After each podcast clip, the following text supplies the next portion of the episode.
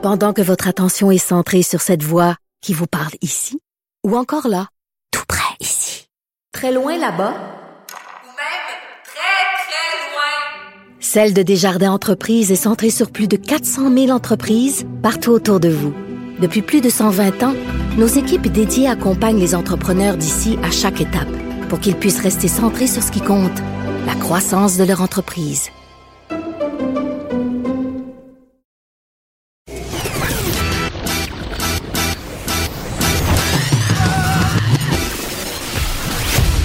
Elle, il n'y a jamais de mauvaise question. De 13 à 15, Les effrontés. avec Geneviève Peterson.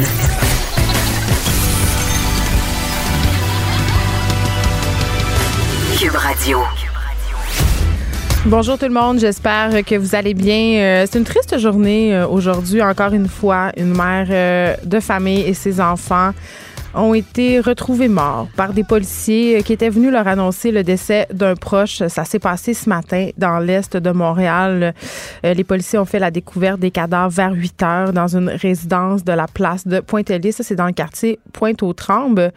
Triste ironie, euh, on se rappelle, il y a deux mois, il y a eu des meurtres familiaux qui ont été commis dans le même secteur euh, de Montréal. Et là, selon les informations que LCN a obtenues, des policiers se sont présentés au domicile de cette femme-là pour lui annoncer le décès de son ex conjoint. Et les policiers trouvaient ça bizarre que ça réponde pas à la porte et ils sont entrés. C'est là qu'ils ont trouvé les corps de la femme de 42 ans et de ses deux petits garçons de 2 et 4 ans. Et là, ce qu'on sait à date, évidemment, il n'y a rien de confirmé, c'est que l'auteur présumé des crimes, euh, le papa, aurait assassiné son ancienne conjointe, ses deux enfants, peut-être il y a 24 heures, on ne le sait pas. Il se serait ensuite rendu dans la région de Lanaudière pour mettre fin à ses jours. Lan- il se serait lancé en haut du sixième étage de l'hôpital de Joliette où il aurait reçu des soins récemment. Ça arrive souvent. Ça arrive beaucoup trop souvent. J'en parle tout le temps. Puis je sais que peut-être que vous êtes tanné d'en entendre parler. Mais à un moment donné, qu'est-ce qu'on fait? On n'a pas le choix d'en parler non plus. Et euh, je veux qu'on se parle du temps des fêtes. Le temps des fêtes, c'est une période sensible pour les personnes qui vivent de la violence conjugale. Les personnes qui sont en instance euh, de séparation. Je ne sais pas si vous vous rappelez de ce cas. En 2009, ça s'est passé au Saguenay-Lac-Saint-Jean. Euh, on était en plein temps des fêtes. C'était entre Noël et le jour de l'an, si je ne m'abuse. J'étais là-bas, en tout cas, j'étais dans ma famille en vacances. Et euh, il y avait eu euh, cette famille qui avait été retrouvée sans vie, un homme de 46 ans et trois enfants âgés de 12, 7 et 4 ans. La mère, euh, Cathy Gauthier, avait survécu. Ça avait secoué la région, ça avait secoué le Québec. Euh, C'était une famille qui était en détresse, qui était lourdement endettée et les parents avaient décidé de, de mettre fin à leur jour euh, après avoir enlevé la vie de leurs enfants. Le temps des fêtes, vraiment, c'est dans la plupart des familles, il y a toujours des petites tensions. Tu sais, on est émotif. Euh, des fois, on a des frustrations d'accumuler. Euh, donc, ça peut facilement dégénérer. Il y a de l'alcool aussi souvent en cause. C'est dans les, justement, euh, moments où il y a de la violence conjugale dans un couple ou dans une famille, la violence parentale, ça peut dégénérer. Et là, euh, tu sais, je le disais, ça arrive souvent, tellement souvent. C'est quasiment rendu normal. Et c'est ça qui est pas normal. C'est ça qui est pas normal qu'on en soit rendu à dire encore un autre meurtre familial. Et euh, je parlais il y a quelques jours des statistiques sur le féminicide. Juste qu'on se rappelle, là, à tous les deux jours et demi en 2018, il y a une fille ou une femme qui a été assassinée au Canada. Ça, c'est selon le premier rapport annuel d'un organisme qui s'est attardé sur la question. Ça s'appelle l'Observatoire canadien du féminicide. Euh, L'année dernière, 148 filles, femmes, ont été assassinées au Canada. Euh, 90% d'entre elles l'ont été malheureusement par des hommes. Et ce qui est quand même assez préoccupant, c'est que les femmes autochtones, sans surprise, sont largement représentées dans cette statistique. Les femmes autochtones, elles sont, elles constituent 5% euh, de la population et représentent 36% du total des filles et des femmes assassinées. Qu'est-ce qui se passe? Pourquoi ce genre d'événement-là, triste, incompréhensible, dramatique, euh, se produisent de plus en plus? J'en ai pas de réponse. Euh, mais ça préoccupe tout le monde et ça préoccupe aussi énormément Ingrid Falaise. Elle a fait un statut Facebook, euh, je crois que c'est un cri du cœur ce matin. Elle est au bout du fil. Est-ce qu'elle est au bout du fil? Oui. Oui, je suis là. Salut, Geneviève. J'étais là. Bon, est-ce qu'elle est là? Euh, écoute, euh, j'ai pas pu m'empêcher euh, de t'inviter à l'émission. J'avais envie qu'on se parle parce que quand j'ai vu passer euh, ton statut Facebook, évidemment, euh, j'ai été comme bien du monde touchée par ce que tu dit. Je parlais de la, la, période du temps des fêtes, qui est une période particulièrement risquée pour les victimes de violences conjugales. Oui. Puis la rupture aussi, le moment de la rupture est un moment très, très dangereux, entre guillemets, quand on est prise dans une situation comme ça. Ah oui, le, le, degré de dangerosité augmente de façon fulgurante quand on mm. essaie de quitter le conjoint. Euh, c'est prouvé et euh, il y a des meurtres justement qui, qui arrivent. Hein, c'est pas une fiction. Euh, bien évidemment, aujourd'hui, il n'y a rien qui a été déclaré encore, mais on se doute bien que c'est encore une fois un féminicide qui a eu lieu euh, dans un contexte de violence conjugale. Pourquoi? Parce que le conjoint, il veut pas perdre le contrôle, le contrôle sur sa femme, sur ses enfants. Alors, euh, si moi je sais pas, ben il y a personne qui va t'avoir. Ils deviennent complètement cinglés, complètement fous quand on veut quitter. Et la question là, pourquoi ils restent les femmes? Pourquoi? Parce qu'elles l'aiment? Non, non, elles ont peur pour leur vie. Elles ont peur pour la vie de leurs enfants parce que au fil du temps, il y a eu des menaces et des menaces, il y a eu des coups. Et mm. donc, ce que ça a fait, c'est que ça a entretenu cette peur-là. Et le meurtre arrive. On le voit c'est pas euh, c'est pas futile là. C'est pas euh, on a vraiment on craint vraiment pour nos vies. Et euh, aussi le système de justice qui a des failles épouvantables. Vous l'avez vu dans Face au monstre. Oui, le documentaire que tu as réalisé et fait ben j'ai pas réalisé, mais que j'ai coécrit. Ouais. Euh, ouais, c'est, ré, c'est réalisé par Marianne McGrath. Mais ce qui se passe, c'est que lorsqu'on va au criminel et qu'on essaie de se faire entendre sur la violence conjugale et qu'on a des bleus, ben l'homme s'en tire avec rien, avec pas grand chose. Une femme peut avoir des bleus sur son ventre alors qu'elle est enceinte et si le fœtus est pas mort à l'intérieur, il y a rien, il y en a pas de sentence. Et ce qui se passe, c'est que si elle a des enfants et qu'elle porte plainte au criminel et que l'homme s'en tire avec une petite claque sur les doigts, eh bien, après ça, la garde des enfants, c'est 50-50. Alors, elle a peur pour ses enfants. Ben, Donc, elle reste parce que c'est la garde à tout prix 50-50. Même si tu as 50 000 courriels qui prouvent que euh, il, est, euh, il est contrôlant, qui prouvent qu'il est dominant, qui prouvent qu'il a déjà frappé, euh, souvent les juges qui vont dire ben au moins il ne frappait pas tous les jours. J'entends des histoires comme ça. Ou il frappait pas les enfants. Pardon? Ou il ne frappait pas les enfants. Ouais, ben les enfants, euh, c'est-à-dire que si euh, s'il frappe un petit peu, c'est pas plus grave que ça s'il n'y a pas de, de, de, bras cassés. Là. Vraiment, j'ai l'impression qu'on n'y est pas avec ça, la violence conjugale. Euh, c'est pas pris au sérieux plus que ça. Moi, j'entends ça, puis je suis un peu surprise. Ah oui, ben non, voyons donc, c'est tellement pas pris au sérieux. C'est pas pris au sérieux. Les juges, ce qu'ils font, puis là, je parle de certains juges, là, mais c'est dépêche-toi, quatre jours de cours, c'est trop. Euh, ils engueulent quasiment les avocats pour dire euh, non, non, c'est deux jours de cours maximum, on n'a pas de temps à perdre avec ça. Ils voient encore la violence conjugale comme un conflit entre deux personnes. Ils voient pas ça comme de la violence familiale. La violence conjugale, quand il y a des enfants, ça devient de la violence familiale. Il faut qu'au Québec, on arrête de se mettre des œillères et qu'on change les choses parce qu'il y a des meurtres qui arrivent, parce que ça va jusque-là. La violence psychologique, elle n'est pas reconnue. Pourtant, elle peut tuer la violence psychologique aussi. C'est un contrôle qui est constant sur, euh, sur sa femme, sur ses enfants. Euh, oui, ça peut mener à, à des coups et à la mort.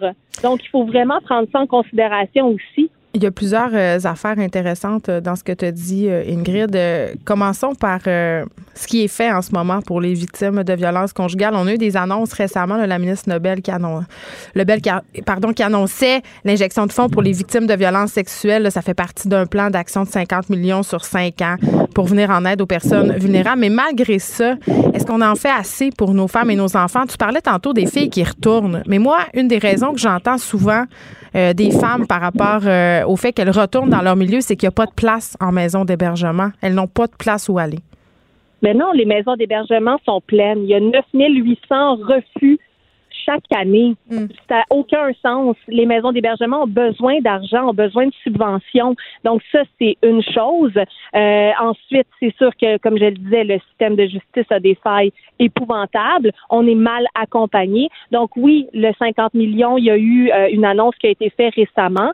Euh, J'ai hâte de savoir euh, quel plan d'action ils vont développer pour la violence conjugale parce qu'ils n'ont pas parlé encore, mais je sais que ça s'en vient. Mm. Du moins, j'ose l'espérer parce que j'ai rencontré le ministre de la Justice, j'ai rencontré Véronique Yvon, Christine Labrie, Hélène David lors de mon documentaire. Et ce que je leur disais, c'est que depuis 1995, Jacques Parizeau a demandé à ses ministres de se lever ensemble pour établir un plan d'action pour contrer la violence conjugale. Depuis 1995, on est en 2020, là, ça s'en Ça fait des années qu'il y a des recommandations qui sont mises sur le bureau des ministres de la Justice, et je dis des ministres parce qu'ils changent aux quatre ans. Donc, il n'y a pas eu de pérennité, il n'y a pas eu de suivi. Il y a eu des avancées, mais très, très peu. Il reste énormément de choses à faire. Et ce que je leur disais, c'est que pendant que vous faites un comité, ce qui est extraordinaire, merci, mais j'espère que cette fois-ci, c'est la bonne, parce qu'il y a 11 femmes qui meurent chaque année au Québec seulement.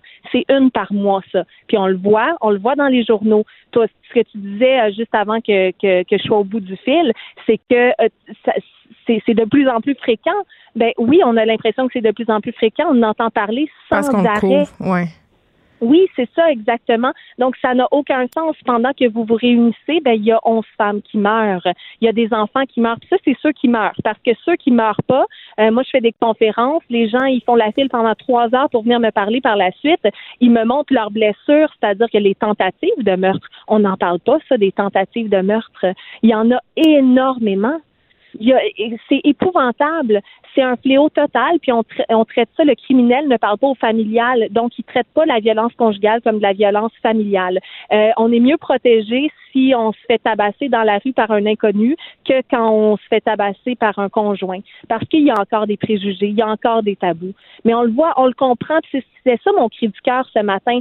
Pourquoi elle quitte pas? Elle a deux enfants, il faut qu'elle les protège. Imagine si elle quitte, de un, elle a peur pour sa vie, puis de deux, elle va aller en cours, puis souvent, ils ont plus d'argent, ces femmes-là, parce qu'ils sont manipulées il y a la violence financière, bien sûr. Exactement, ce qui est un autre fléau total. Et elles arrivent en cours et c'est non, non, c'est la garde 50-50. Alors, et puis ça, ils jouent là-dessus. Donc, imagine la peur de savoir que 50% du temps, tes enfants sont avec un homme qui est violent puis qui fait des trous d'un mur. Mais si tu dis qu'il fait des trous d'un mur en cours, tu passes pour celle qui fait de l'aliénation parentale. C'est un cercle vicieux épouvantable. Et moi, je le dis et je le redis encore. J'ai fait un documentaire là-dessus. Écoutez-moi, là. Écoutez-nous. Qu'est-ce qu'il faut qu'on fasse pour que ça change? Et parfois, ce qui est vraiment terrible à dire, c'est que parce que ces femmes-là ont peur pour le- leurs enfants, ben elles restent parce qu'elles ne veulent pas justement que 50% du temps, les enfants euh, soient sans surveillance avec l'homme violent. Et ça, c'est épouvantable. T'en as T'en as rencontré beaucoup, Ingrid, euh, des femmes victimes de violence. Tu l'as dit, là, ils viennent te voir après euh, tes conférences, tu as fait un documentaire. Est-ce que qu'est-ce qu'elles te disent, ces femmes-là? Est-ce qu'elles se sentent entendues? Dans quels états, dans quel état elles sont? Elles sont la raison pour laquelle je voulais faire un documentaire parce qu'elles ne se sentent pas entendues. Et suite à mon documentaire, ce que je reçois maintenant, c'est OK, moi je suis allée en cours, voici ce que le juge me dit. Ça devait pas être pire, madame, si vous êtes restée. C'est ce que les juges leur disent. Ça, puis une claque en pleine face, c'est la même chose. Elles ne se sentent pas écoutées, comprises, elles se sentent jugées. Une avocate qui défend les guerrières, comme je les appelle, une victime de violence conjugale, lui a dit euh, Ouais, ouais, le documentaire de Madame Falaise, chose, là. Elle, elle est supposée de défendre et de connaître la violence conjugale et d'aller en cours pour protéger sa cliente. Ça, c'est le genre d'avocat qui se promène à Montréal et au Québec. Ça n'a aucun sens. Il manque tellement de formation et c'est ce qu'on me décrit et c'est ce qu'on me dit et on m'envoie des lettres du jugement qui ont aucun sens et euh, je vous jure que je vais mettre ça en lumière sous peu parce que ça peut pas rester sous silence. Là, je ce genre de comportement-là. Je t'écoute, Ingrid, puis t'aurais pas le goût de te lancer en politique parce qu'il me semble que. Ben, on me le demande souvent, mais moi, ma question que je pose, c'est est-ce que c'est en politique que je peux faire changer quelque chose? Parce que moi, on me démontre qu'il n'y a pas grand-chose qui bouge là depuis euh, 1995. Alors, est-ce que c'est là ma place ou ma place, elle est avec le peuple et on va se lever le peuple ensemble pour faire changer les choses et euh, pour euh, pour démontrer que c'est assez, comme avec le hashtag MeToo, ça a fait bouger les choses. Ouais. Ben, je pense que c'est la population qui peut faire changer les choses au Québec parce que pour l'instant, j'ai, pas confiance. J'ai un peu confiance parce que il y a une sortie récemment des quatre élus qui se sont réunis de façon non partisane. Ça m'a donné espoir. J'ai bien hâte de savoir ce qu'ils vont sortir euh, en ce qui concerne la violence conjugale. Qu'est-ce qui est le plus urgent selon toi? Le plus urgent, selon moi, c'est euh, de d'ouvrir des, des, places dans les euh, maisons d'hébergement c'est euh, de donner des outils pour accompagner les victimes. Mais tu vois, il y a, tout est urgent, là. Mais le plus urgent, c'est la formation. C'est la formation des avocats et des juges qui sont déjà en place. C'est de les former à ce qu'ils comprennent ce que c'est la violence conjugale, qui arrêtent de vivre avec des œillères, qui arrêtent de fermer les yeux, qui arrêtent de vivre dans un monde de stéréotypes et de préjugés et euh, que, que qu'il y ait plus de temps aussi pour écouter les causes. Et j'aimerais vraiment que chaque juge et chaque avocat soit spécialisé lorsqu'ils prennent des victimes de violences conjugales ou lorsque c'est ce qu'ils ont à, défendre en cours. Ben, parce que quand tu n'es pas formé, ben, tu peux pas comprendre. Tu sais, euh, ça a été évoqué par cette table non partisane, justement, de créer un tribunal spécial pour les victimes de violences sexuelles. On pourrait imaginer le même genre de tribunal pour les victimes de violences conjugales. Oui, euh, est-ce que c'est ça la solution? Je ne sais pas. C'est pour ça qu'il y a une étude en ce moment qui a été faite. Mais savez-vous qu'au Québec, on est la seule province qui n'a pas de tribunal spécial? Il y en a chez nos voisins en Ontario. Il y en a partout, partout. Il y en a en Saskatchewan. Il y en a euh, en, Alberta. Comment ça qu'ici, on n'a pas? Euh, puis il faut parler du Québec. Il y, a, certains, je pense qu'à à Longueuil, il y en a un. Mais tu sais, c'est vraiment, c'est divisé. Là, il n'y a pas d'uniformité. Alors, il faut vraiment se pencher sur la question. Mais mais, tribunal spécial ou pas, il faut de la formation. Les étudiants qui sont obligés de lire mon livre à l'Université de Montréal, les étudiants en travail social, sont mieux formés sur la violence conjugale. Ils ont un cours de, de, de, de, centaines d'heures et c'est des, des, gens qui travaillent en travail social. Les avocats et les juges qui, eux, décident de l'avenir des femmes et des enfants ne sont pas formés adéquatement. Ça n'a aucun sens. Et pourtant, il y en a des cours qui se donnent. Il faudrait que ça soit obligatoire. Il y a toute cette question de la violence psychologique. Évidemment, dans ton documentaire, euh, on faisait allusion au fait que dans certains pays d'Europe, c'est criminaliser la violence psychologique. Mais ça ben, demeure très difficile à prouver ici. Ben, c'est très difficile à prouver, oui, mais quand euh, moi, il y a des femmes qui m'écrivent, qui m'envoient leurs documents là parce qu'ils pensent que je peux faire quelque chose. Euh, c'est des des centaines et des centaines, ben des centaines, j'exagère, des dizaines de emails qui ont gardé, qui ils pensent qu'ils peuvent faire quelque chose avec ça. Regardez, tout est écrit. Voyez-vous la violence psychologique qu'il y a à l'intérieur de tous ces courriels-là?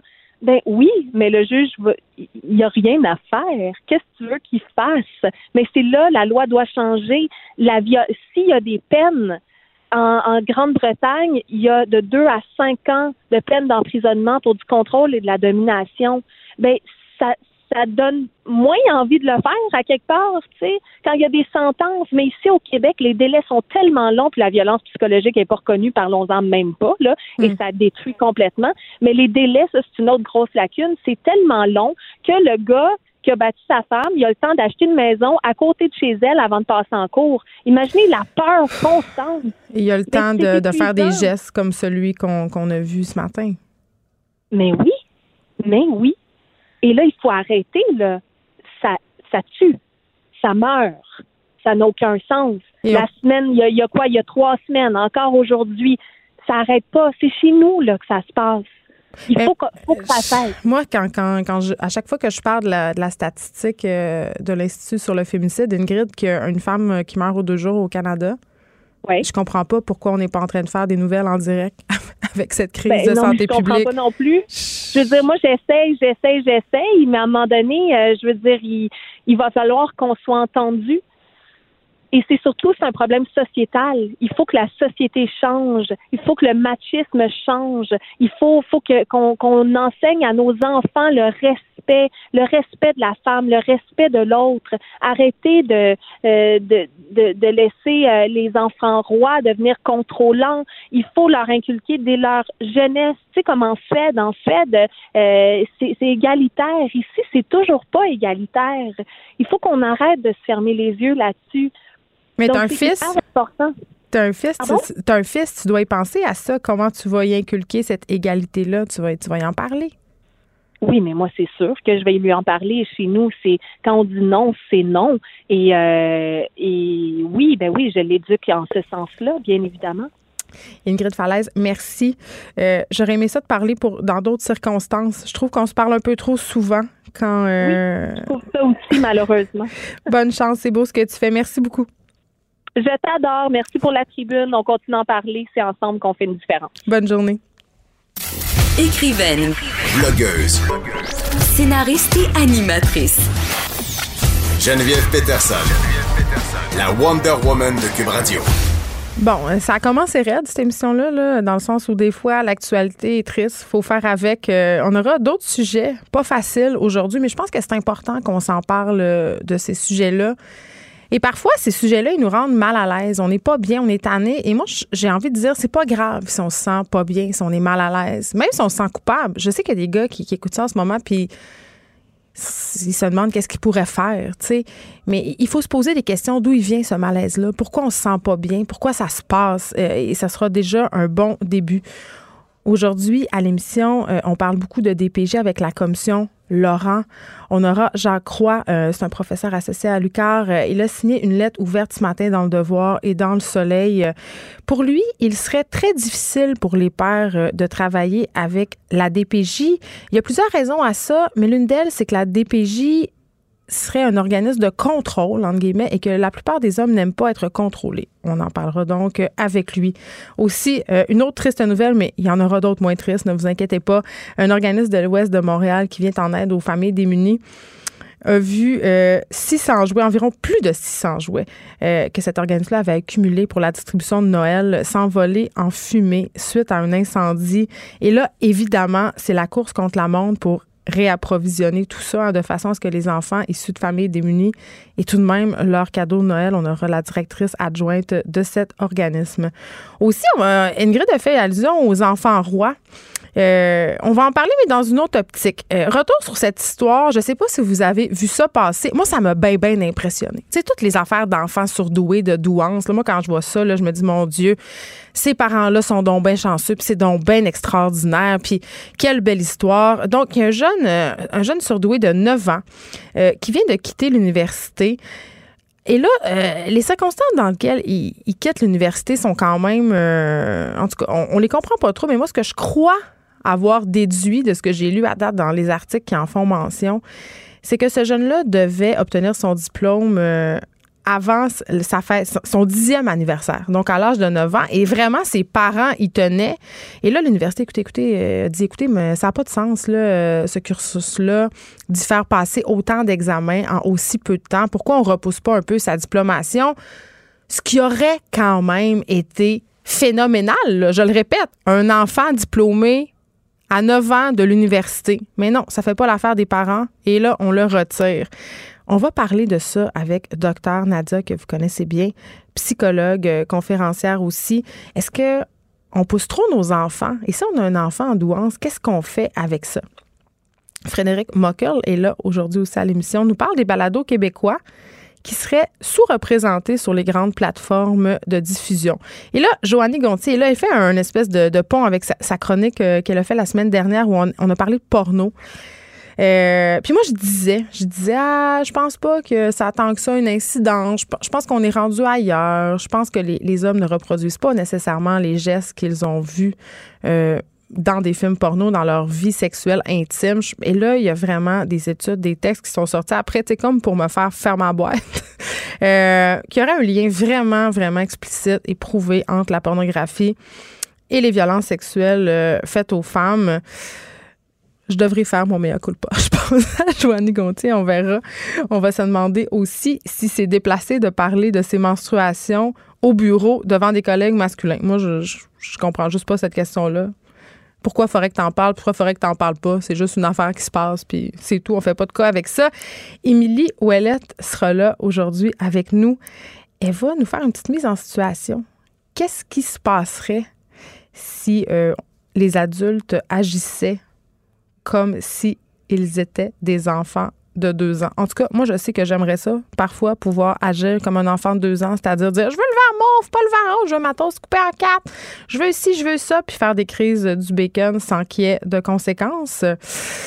Mais en tout cas, donc on parlera de tout ça aujourd'hui à l'émission. Et là, euh, avant qu'on s'en aille, on pose. Je veux qu'on se parle de Greta.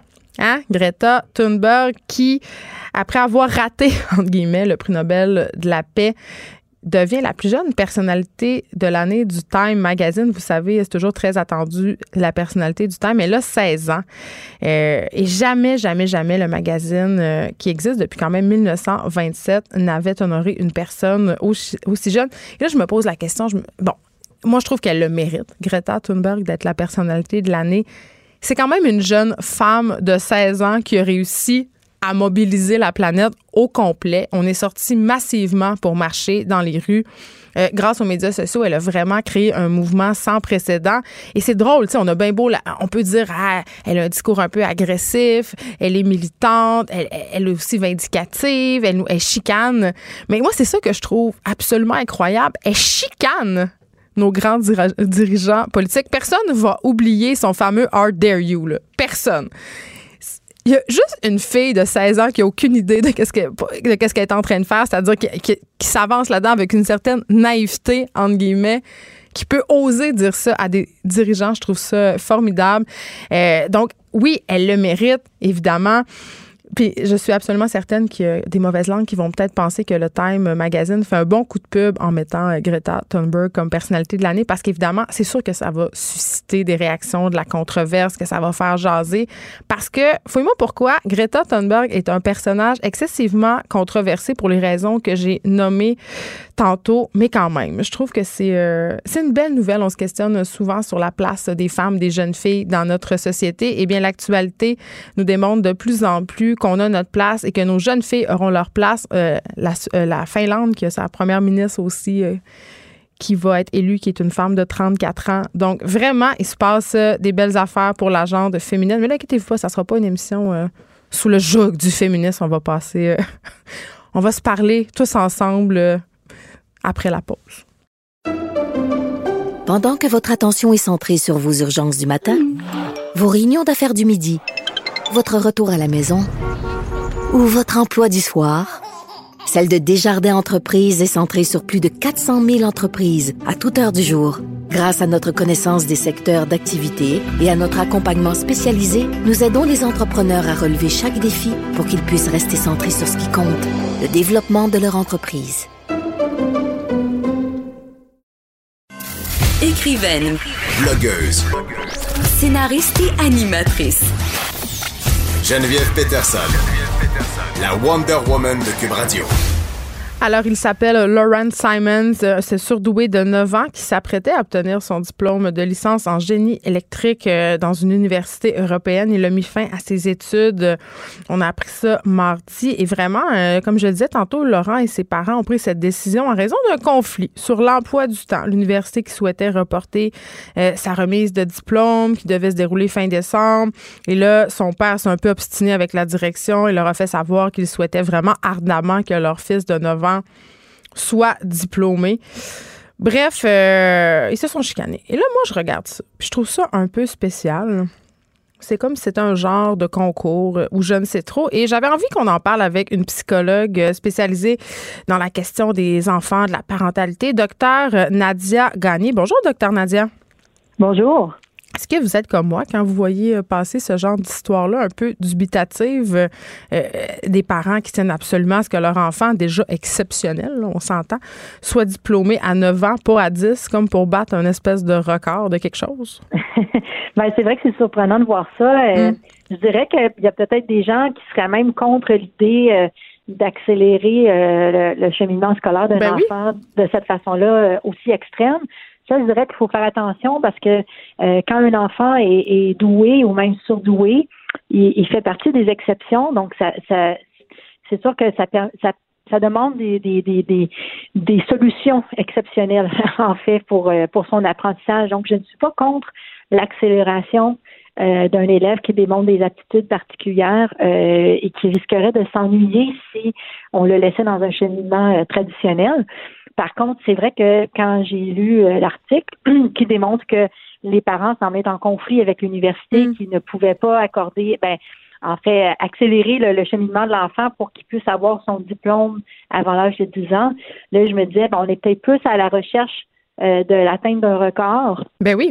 est d'un échéancier, je dirais, souhaité de façon arbitraire plutôt que d'être soucieux de, de, de, répondre aux besoins, au rythme d'apprentissage de l'enfant. Donc, quand, quand l'accélération est faite pour répondre à, à, la, à la rapidité d'apprentissage d'un enfant, euh, quand l'accélération est faite dans le but d'éviter qu'il s'ennuie, qu'il décroche carrément même de l'école, ça, je trouve que ce sont des, des, mesures qui semblent peut-être exceptionnelles aux, yeux des gens qui connaissent pas bien le, le, le phénomène de la douance.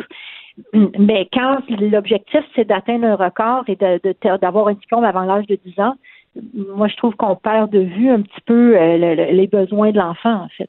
Ben oui, puis là, euh, évidemment, euh, on n'a rien contre des parents qui veulent, entre guillemets, rencontrer certaines exigences par rapport à l'intellect de leur enfant. Un enfant qui est, qui, qui, qui est en douance, c'est un enfant qui est hors du commun.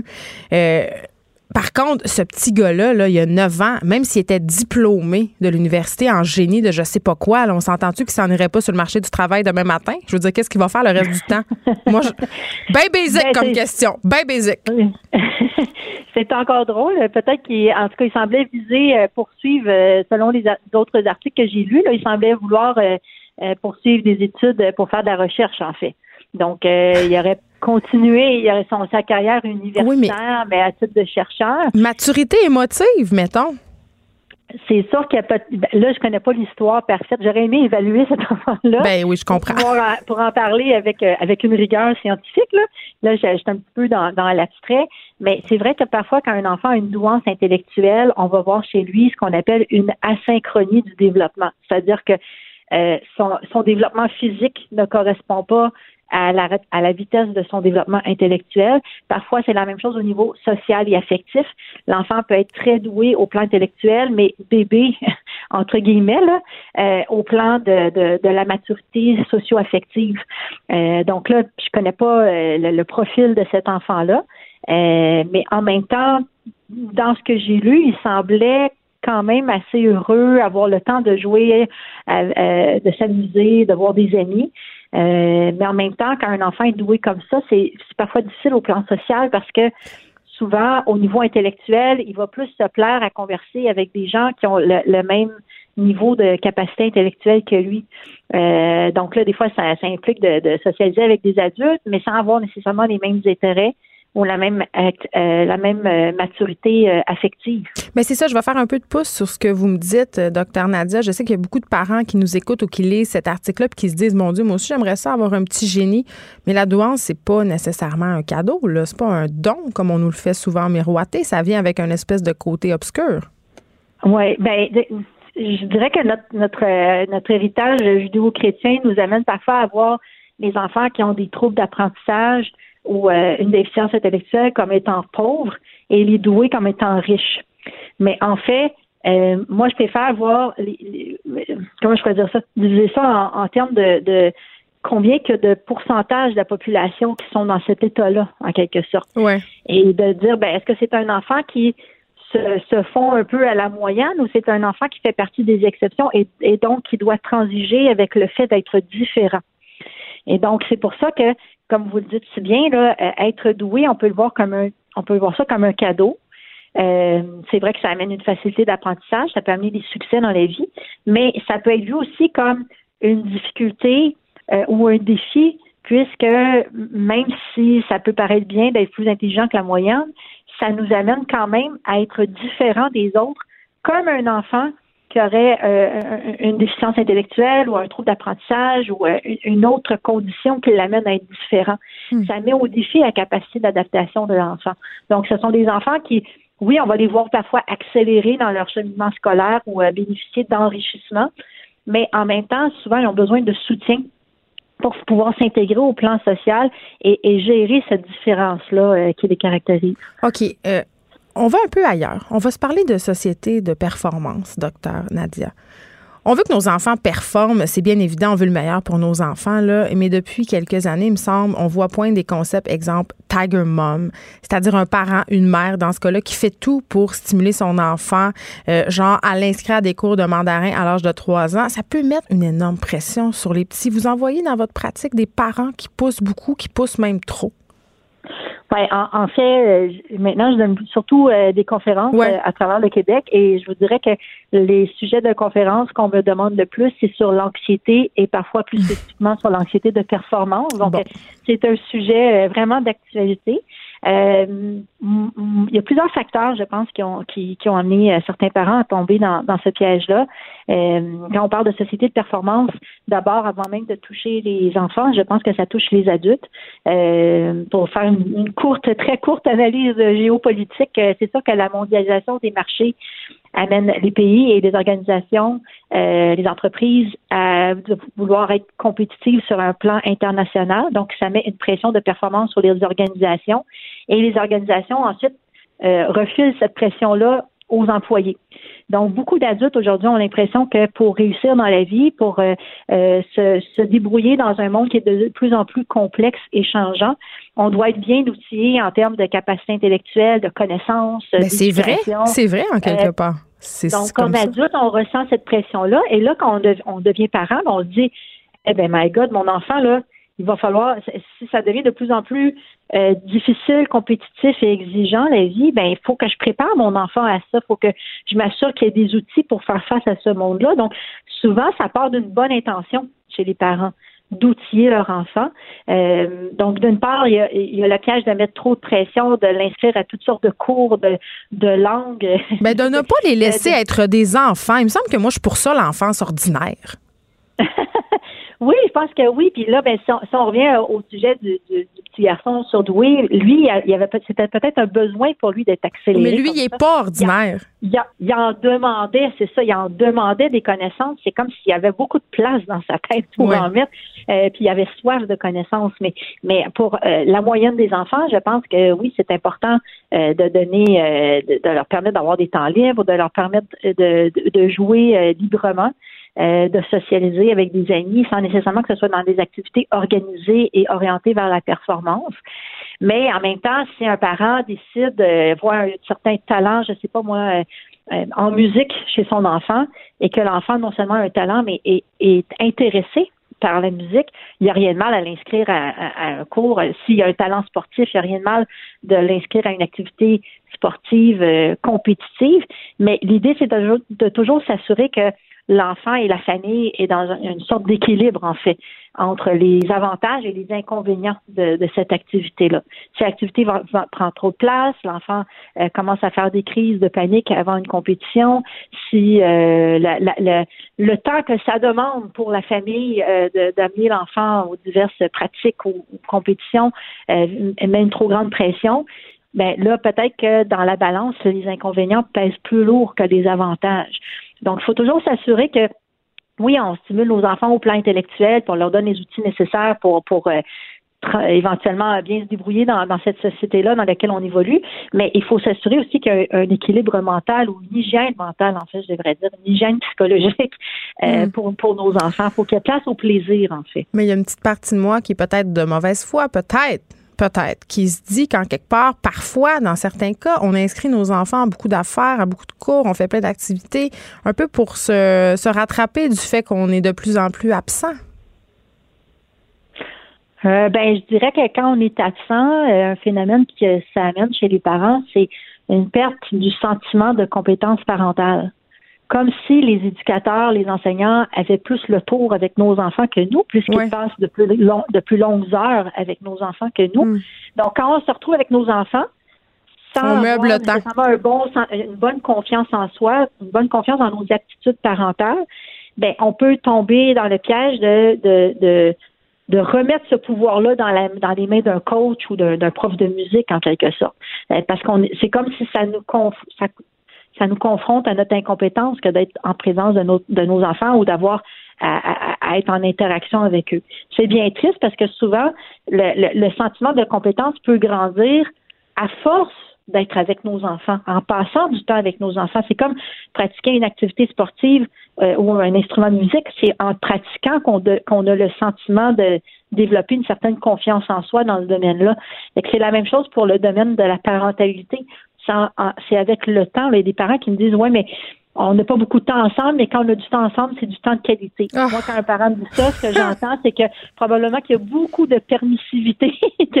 ce sont des parents, des fois, qui peuvent peut-être, par sentiment de culpabilité, hésiter à mettre des limites en, à, à, leur enfant qui en a bien besoin. Euh, puis, dans le fond, pour avoir de la qualité de temps. Je dis tout le temps que ça prend un minimum de quantité quand même euh, pour que le parent trouve un équilibre justement entre se montrer affectueux, avoir des moments de plaisir et de jeu avec son enfant, mais aussi euh, un équilibre entre ça et euh, l'encadrer, le, lui mettre des limites pas pour le brimer, mais ne serait-ce que parce que les limites sont partout dans la société. à l'école, il y a un code de vie de quelques pages dans l'agenda quand on fréquente la bibliothèque, il y a des règles à respecter. Quand on apprend à conduire un véhicule, il y a le code de sécurité routière. Donc, c'est probablement traumatisant d'apprendre à respecter les règles avec un parent aimant euh, que qu'on se fait arrêter par un policier qui ne donnera pas un gros câlin et un gros bisou si on se met à pleurer dans notre voiture. Oui, effectivement. ce qu'on retient, docteur Nadia, en fait, c'est que le, ce cas de ce petit garçon de 9 ans demeure exceptionnel, euh, mais que c'est quand même pas mal de stimuler nos enfants. Il faut le faire, par contre, pour les bonnes raisons et les écouter aussi dans ce qu'ils, dans ce qu'ils veulent faire et ne pas faire. Exactement. Il faut que ça vienne de leur intérêt et de leur aptitude ou talent à eux et non pas d'un désir euh, parent qui aurait toujours voulu apprendre le piano, mais qui ne l'a jamais fait. Et qui veut se réaliser à travers son enfant. Docteur Nadia Gagné, merci, psychologue, conférencière, auteur spécialisé en enfance et en parentalité. On peut retrouver les dates de vos conférences sur votre site Internet, je crois. Euh, oui, sauf que parfois, il y en a plusieurs que ce sont des événements euh, privés oh. euh, sous invitation. ce sont les écoles souvent qui m'invitent à donner des conférences, donc c'est souvent réservé pour les parents, mais on peut consulter ma page Facebook. souvent, quand il y a quelque chose que je peux annoncer, c'est là que ça se trouve. Merci beaucoup de nous avoir parlé. Merci. Au revoir. Bonne journée.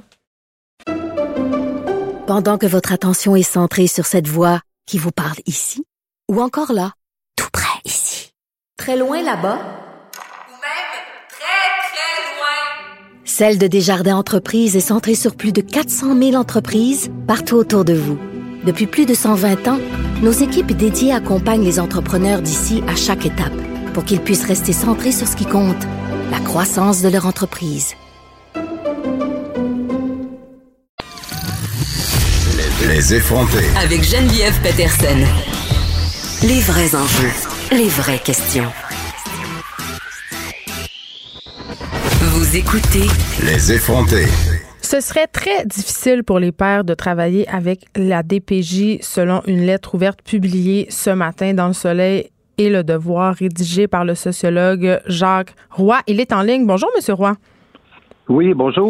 Écoutez, c'est quand même assez intéressant euh, la lettre que vous avez publiée ce matin. Je l'ai lue avec beaucoup d'intérêt parce qu'il me semble que cette distance-là entre les pères et la DPJ, on la sent et on la sent depuis longtemps.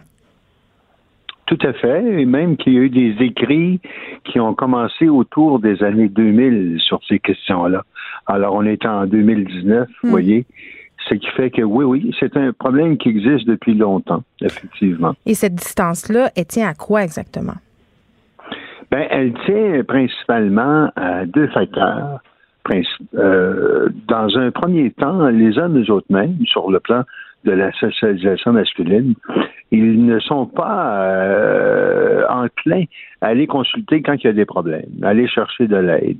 C'est un peu comme si on pouvait se dire euh, euh, un homme, normalement, ça devrait être capable de pouvoir euh, euh, régler ses propres problèmes sans aucune aide d'aucune sorte. Bon, on part un peu avec une figure de socialisation qui, de ce côté-là, est un peu différente de celle des femmes, si on prend cette comparaison-là. Mm-hmm. Alors, donc, certains auteurs vont même dire qu'il y a comme une contradiction entre l'identité masculine, hein, le fait d'être un homme, et le fait de s'avouer vulnérable, d'être vulnérable. Alors, d'un côté, il y a ça, il y a cette dimension-là. Il y a aussi le fait que les hommes n'aiment pas être contrôlés dans un sondage qui a été fait à la grandeur du, euh, Québec mm. auprès des hommes en 2014, ben, l'énoncé qui était le plus euh, populaire, c'était je n'aime pas me sentir contrôlé par les autres. il y avait 92% des hommes qui ont mentionné ça. Ça tombe mal parce que la DPJ est un organisme de contrôle social de par sa mission. Alors ça, c'est du côté des hommes.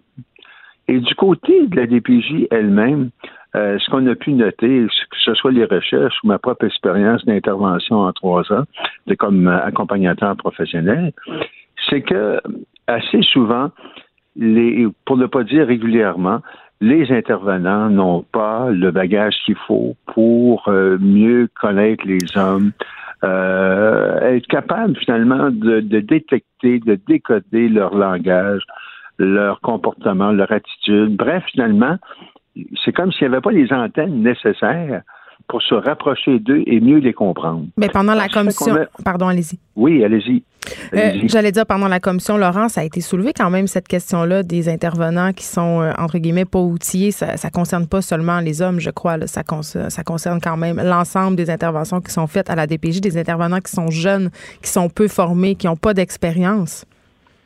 Vous avez tout à fait raison. Mais là où il y a un point singulier, c'est sur le plan relationnel. Alors, mm. on, ne parle pas d'instruments, euh, euh, par exemple, euh, de validation des pratiques ou ce genre de questions-là là, sur le plan de la formation. On parle simplement de la mise en relation d'un intervenant avec une autre personne. Dans ce cas-ci, on parle des hommes.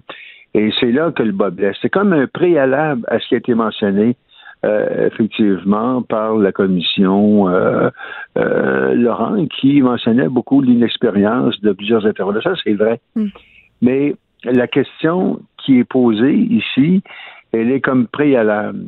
Indépendamment de ça, il y a un problème qui est lié au fait que les intervenants en DPJ n'ont pas, en ce qui me concerne, des éléments de formation nécessaires pour pouvoir cheminer avec les parents euh, et en particulier les pères euh, de telle sorte qu'ils puissent pouvoir euh, profiter au maximum de leur expertise, de leur engagement, de leurs expériences et mettre ça à profit.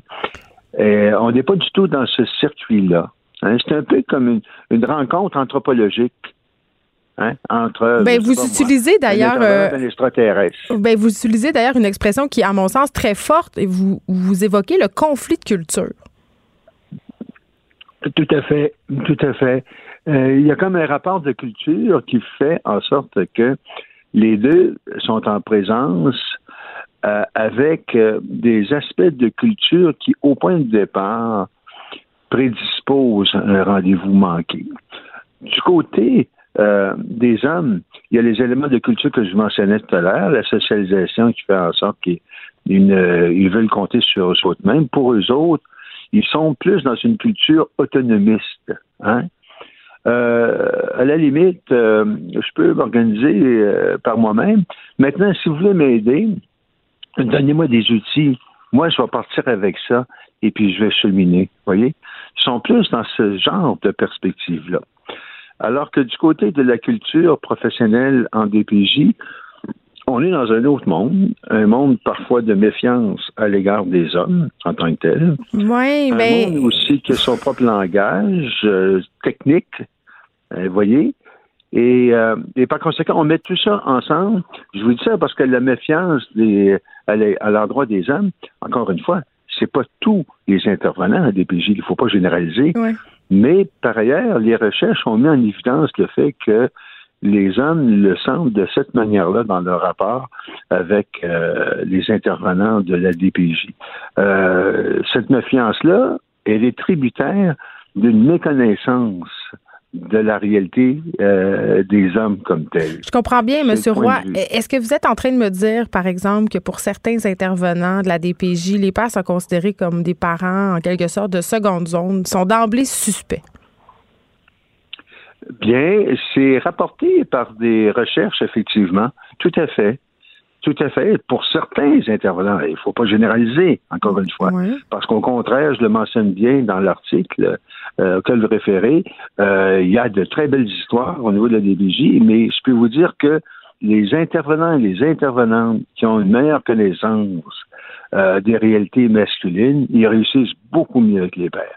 Et les hommes, quelle que soit la situation, puis à l'inverse, à l'inverse, il y a des situations qui ne sont pas si graves que ça, mais qui peuvent être complètement euh, qui peuvent complètement déraper du hmm. seul fait d'une méconnaissance de la réalité des hommes. Est-ce que vous pensez... C'est sur ce terrain-là que nous sommes. Est-ce que vous pensez que le fait que la majorité des intervenants à la DPJ soient des femmes fasse partie du problème?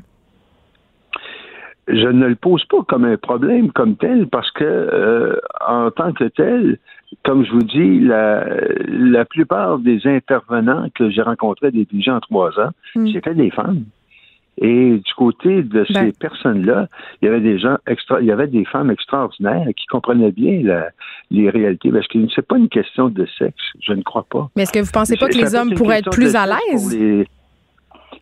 Ben, écoutez, ça peut être une question de sexe dans la perception des hommes eux autres mêmes dans leur rapport au service.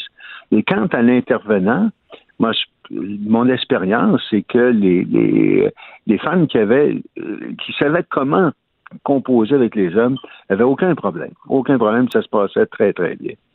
Euh, vous évoquez aussi dans votre lettre, M. Roy, que certains hommes ont de la difficulté à naviguer dans la complexité du système de la protection de la jeunesse. Oui, oui. Bien, euh, en fait, euh, c'est quelqu'un qui vont voir leurs avocats, hmm. notamment. Je donne juste cet exemple-là. L'avocat explique qu'il y a une demande en révision euh, qui, qui présente les faits de telle manière.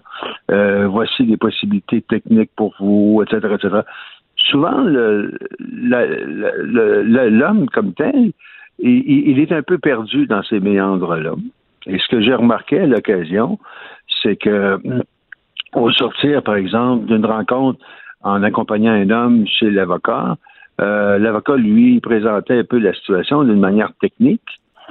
Le monsieur en question disait, ben oui, oui, ça va, je comprends, c'est tout. Mais quand on sortait, il me disait, au fond, j'ai rien compris, rien compris. Ben, les femmes non plus doivent pas euh, comprendre grand-chose. On le voit, les victimes d'agressions sexuelles, les victimes de violences conjugales, elles sont autant empêtrées euh, que les personnes de la jante masculine dans notre système judiciaire. Là, ce n'est pas l'apanage des hommes de se sentir perdus. Vous avez mille fois raison. C'est pas exclusif d'aucune manière aux hommes. Ça, vous avez raison. Mais je le mentionnais parce que si on ajoute des aspects de socialisation, où déjà au point de départ, les hommes n'aiment pas aller chercher de l'aide, hein, si on compare ça aux femmes. Ça, c'est clair. C'est pas dans leur culture. Ça, c'est clair. C'est pas dans leur culture, c'est pas bon, dans leur ADN, disons, social. Mais si en plus, c'est compliqué, ben voyez, on ajoute un facteur additionnel qui est commun aux hommes et aux femmes, qui, qui de toute façon fait en sorte que le citoyen, plus globalement, que ce soit un homme ou une femme, est aliéné par rapport à, des institutions très techniques dans le domaine du droit. Et là, on parle de la protection de la jeunesse. Alors, on est dans ce secteur-là. C'est bien sûr. Mais alors, c'est pour ça que ça se cumule comme facteur. On ajoute le facteur, ils veulent pas aller vers les services, couplé avec une complexité des démarches. Hmm. Monsieur, hein? Roy, en terminant, euh, il vous apportez des solutions quand même pour le réduire, ce fossé-là, entre les pères et la DPJ? Oui, oui, oui, parce que ben c'est une chose que de faire des constats, mais maintenant euh, socialement, tout le monde euh, veut bien voir de quelle manière on peut apporter des Qu'est-ce qu'on fait? pour améliorer le rapport. Ben euh, ce qui est ce qui est proposé finalement dans la réflexion, c'est quelque chose. La première, la première, la plus fondamentale, c'est de développer de la formation du côté des intervenants. Ça, c'est la première des choses. Ça, au point de départ, si les intervenants ne sont pas équipés, parce que dans à peu près tous les cas, il y a quelque mm. part un homme, que ce soit un père, un grand-père, euh, bon, un garçon euh, euh, qui est adolescent, bon. Bref, il y, a, toujours des hommes parmi les acteurs, parmi la clientèle de la DPJ. Hein?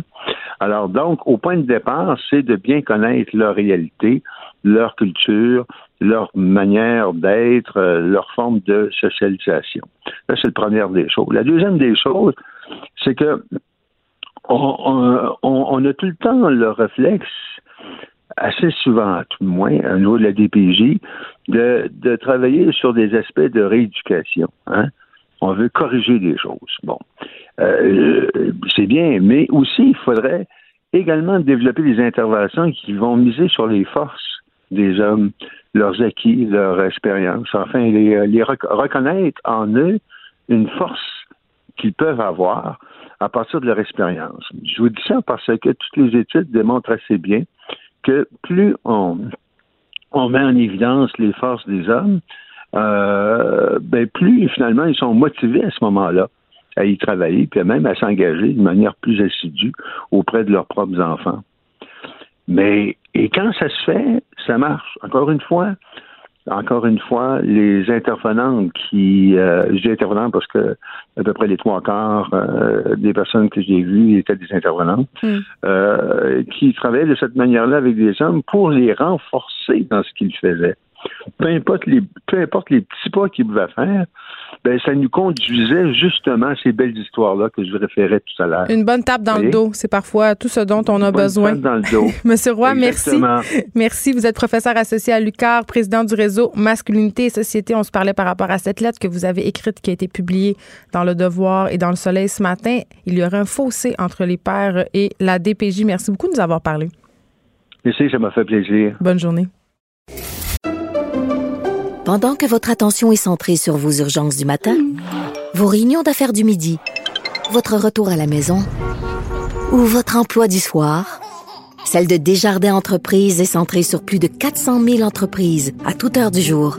Grâce à notre connaissance des secteurs d'activité et à notre accompagnement spécialisé, nous aidons les entrepreneurs à relever chaque défi pour qu'ils puissent rester centrés sur ce qui compte, le développement de leur entreprise. Écrivaine. Blogueuse. Scénariste et animatrice. Geneviève Peterson. La Wonder Woman de Cube Radio. Bon, une triste nouvelle, un drame pas si le fun s'est déroulé. Un organisme de l'Ouest de Montréal qui vient en aide aux familles démunies euh, a passé au feu, en fait. Le sous-sol a passé au feu. Il y a plus de 600 jouets qui avaient été accumulés pour la distribution de Noël, euh, ben, qui sont perdus, qui, ont, qui sont pertes totales. Ils se sont envolés en fumée pour pas faire de mauvais jeu de mots. Et là, évidemment, l'objectif, c'est de renflouer tout ça avant le temps des fêtes. On va invoquer la magie de Noël et surtout de bons samaritains.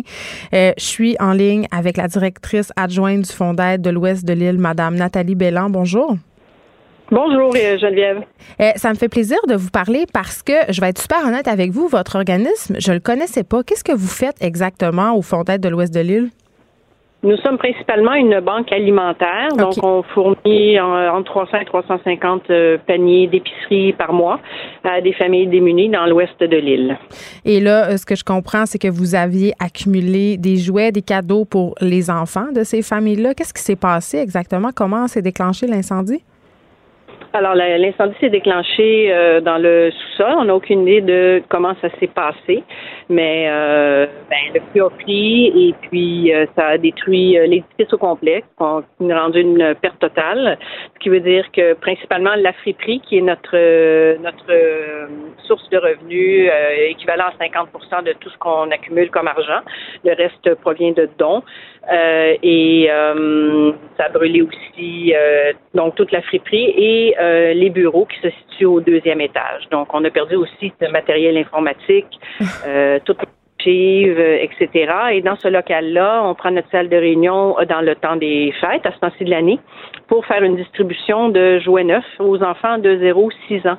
Donc, euh, chaque enfant reçoit un casse-tête, des livres, jouets éducatifs, etc. Et tous ces jouets-là sont en train d'être être, installés et ces jouets-là ont brûlé. On va y revenir euh, aux jouets, Madame Bellan, mais quand même, mm. Euh, on le sait, là, les organismes communautaires comme le vôtre, vous roulez pas sur l'or, vraiment pas. Là. Euh, la friperie, c'était votre principale source de financement. Vous avez perdu du matériel aussi de bureau. Ça vous met dans le trouble, pas juste un peu. Là. Comment vous allez faire pour vous relever de ça?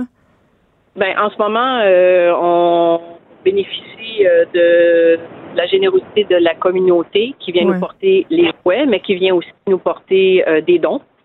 Euh, et ou nous font des dons à travers euh, notre site internet qui est le FDOI. Et on peut faire des dons via Canada Don directement. Et c'est vraiment notre priorité parce que les jouets, les gens nous en apportent beaucoup. Il y a plein de compagnies en ce moment qui, les employés se mettent ensemble pour aller en acheter. C'est quelque chose qui touche beaucoup les gens, mais on a aussi des employés à payer. Et on a aussi d'autres locaux parce que la banque alimentaire en ce moment fonctionne encore puisqu'elle était localisée à un coin de rue d'où il y a eu l'incendie.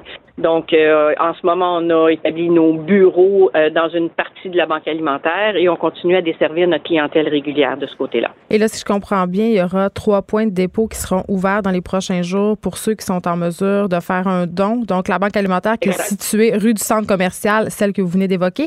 Le cégep Gérald Godin, l'organisme Parage Action qui est situé à Pointe-Claire. Et là, si je comprends bien, quand même, votre directrice a risqué sa vie pendant l'incendie. Elle a posé un geste quand même assez héroïque. Est-ce qu'elle va mieux parce qu'elle était euh, hospitalisée? Elle va très bien. Elle est à la maison. Elle doit se reposer absolument. Elle, elle a eu un choc nerveux. Elle est entrée dans la euh, bâtisse en flammes, c'est ce que je comprends. Elle, est rentrée euh, dans, la bâtisse alors qu'il y avait beaucoup, beaucoup de fumée. Hmm. Il n'y avait pas de flamme apparente, mais il y avait beaucoup de fumée.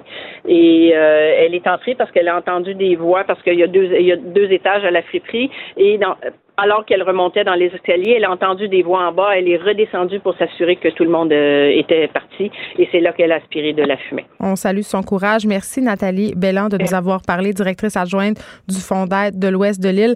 Et là, vous l'avez entendu, Madame Belland, elle le dit, c'est pas nécessairement de jouets que cet organisme-là aura besoin dans les prochains jours parce que, évidemment, ça a touché les gens. Les gens se sont présentés. Des compagnies aussi ont offert de l'aide, ont offert de remplacer ces jouets-là. Donc, heureusement, les enfants pourront avoir leurs cadeaux, mais ils ont besoin de dons. Les organismes communautaires manquent de fonds, ils manquent de subventions.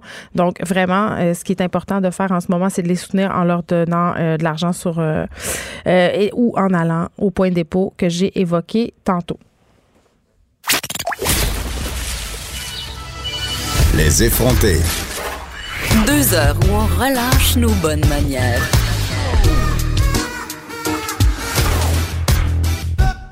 Radio. Bon, là, c'est fini, là. C'est fini le, drame, le côté D.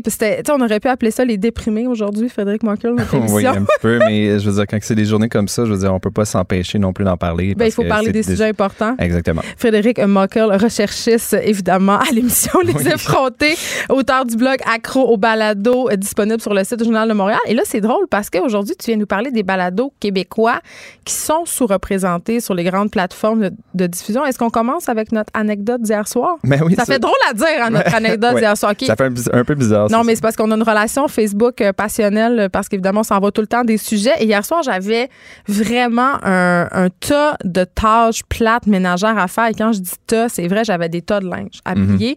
Là, je me disais, ah, j'aimerais ça écouter un podcast en le faisant, mais j'aimerais ça écouter un podcast en français parce que là, euh, me semble, je veux pas me concentrer à essayer de comprendre un podcast qui est pas dans ma langue. Et là, je t'ai écrit en détresse, j'ai dit, Fred, s'il te plaît, trouve-moi un podcast en français. Et là, tu m'as suggéré, tu m'en as suggéré quelques-uns, mais j'avais de la misère à en trouver. C'est pour ça que je t'ai écrit. Oui, en fait, c'était pas la seule, euh, Geneviève, qui peut avoir de la misère à trouver. Surtout, en fait, quand on ne se connaît pas nécessairement, on essaye. Puis il y a beaucoup de gens, on prend compte peut-être que des, fois, tout le monde parle en anglais. Je sais même pas où chercher. Ben, c'est ça, c'est ça. Donc, on va commencer avec les débuts. Mais tu sais, reste que pour moi, même pour moi, euh, c'est compliqué des fois de trouver des, euh, des balados en français. Puis on s'entend, ça fait partie de ma job. C'est un bébé un peu bizarre. Là. Moi, je, je, mange de balado tous les jours. C'est que je m'imagine, je me mets dans la peau des gens euh, pour qui c'est Les gens normaux. Ben, les gens normaux, ouais, disons ça comme ça. Les gens qui sont pas obsédés comme moi par les, les balados. C'est ça. En fait, donc c'est vraiment, euh, c'est difficile pour moi, c'est difficile pour tout le monde, en fait, de trouver des bons balados euh, francophones, en fait, surtout des balados québécois.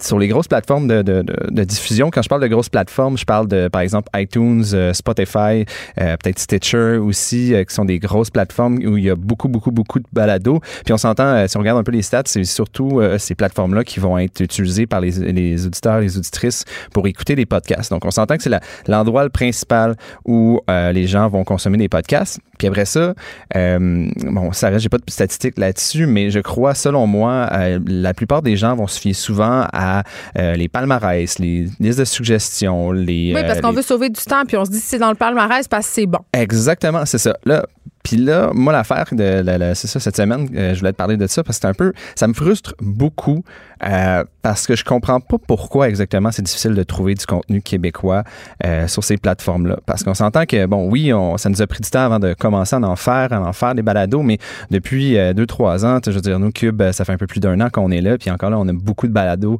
déjà sur notre plateforme.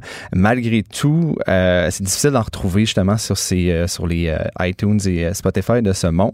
Euh, dans le fond, en gros, moi, la façon que je vois, c'est que, premièrement, il y a tellement de balados américains, ils sont tellement tellement populaire que là, ces balados américains-là prennent toute la place, principalement. Puis là, on s'entend, c'est sûr que... Ben, le marché est plus grand que le nôtre, quand même. Exactement. Oui, mais, tu sais, quand même, après ça, il y, a quand même beaucoup aussi de, de, balados canadiens. Puis on en fait de plus en plus. Puis encore une fois. En anglais. En anglais, mais en français aussi.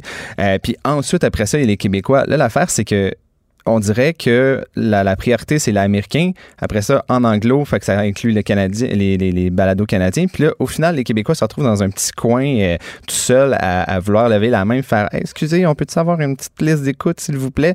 Puis euh, faut saluer des fois, par exemple, iTunes en a une, une, courte euh, liste d'écoute balados, puis ils ont des suggestions. Sauf que moi, selon moi, c'est pas assez. Puis c'est le choix des balados sont un peu.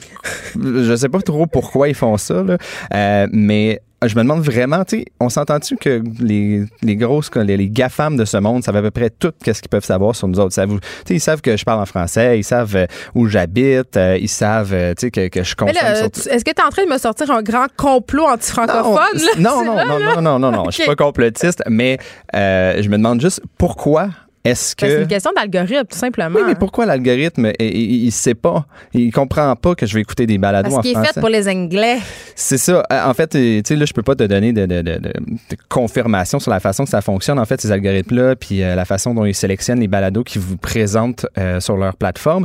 parce qu'en fait, ces compagnies-là souvent gardent ces ententes, en fait, ces, ces systèmes-là secrets. Ben, ils sont très hermétiques. Google et tout ça, ils, ne dévoilent pas leur façon. Oui, mais on peut leur donner un petit peu parce qu'on s'entend que si, par exemple, tu me dis que tu euh, mets, euh, par exemple, les, cinq meilleurs balados de la semaine, tu les mets à cause de ces raisons-là, ben, si tu me le dis clairement, il y a beaucoup de gens qui vont essayer de, entre guillemets, gamer le système, qui vont essayer de tricher puis s'assurer que, ah, mais c'est pas grave, le, le, le, balado, il va arriver au, top des numéros un, euh, même s'il est pas, presque pas écouté. Tu sais. Toi, t'es pas complotiste, mais moi, je le suis un peu.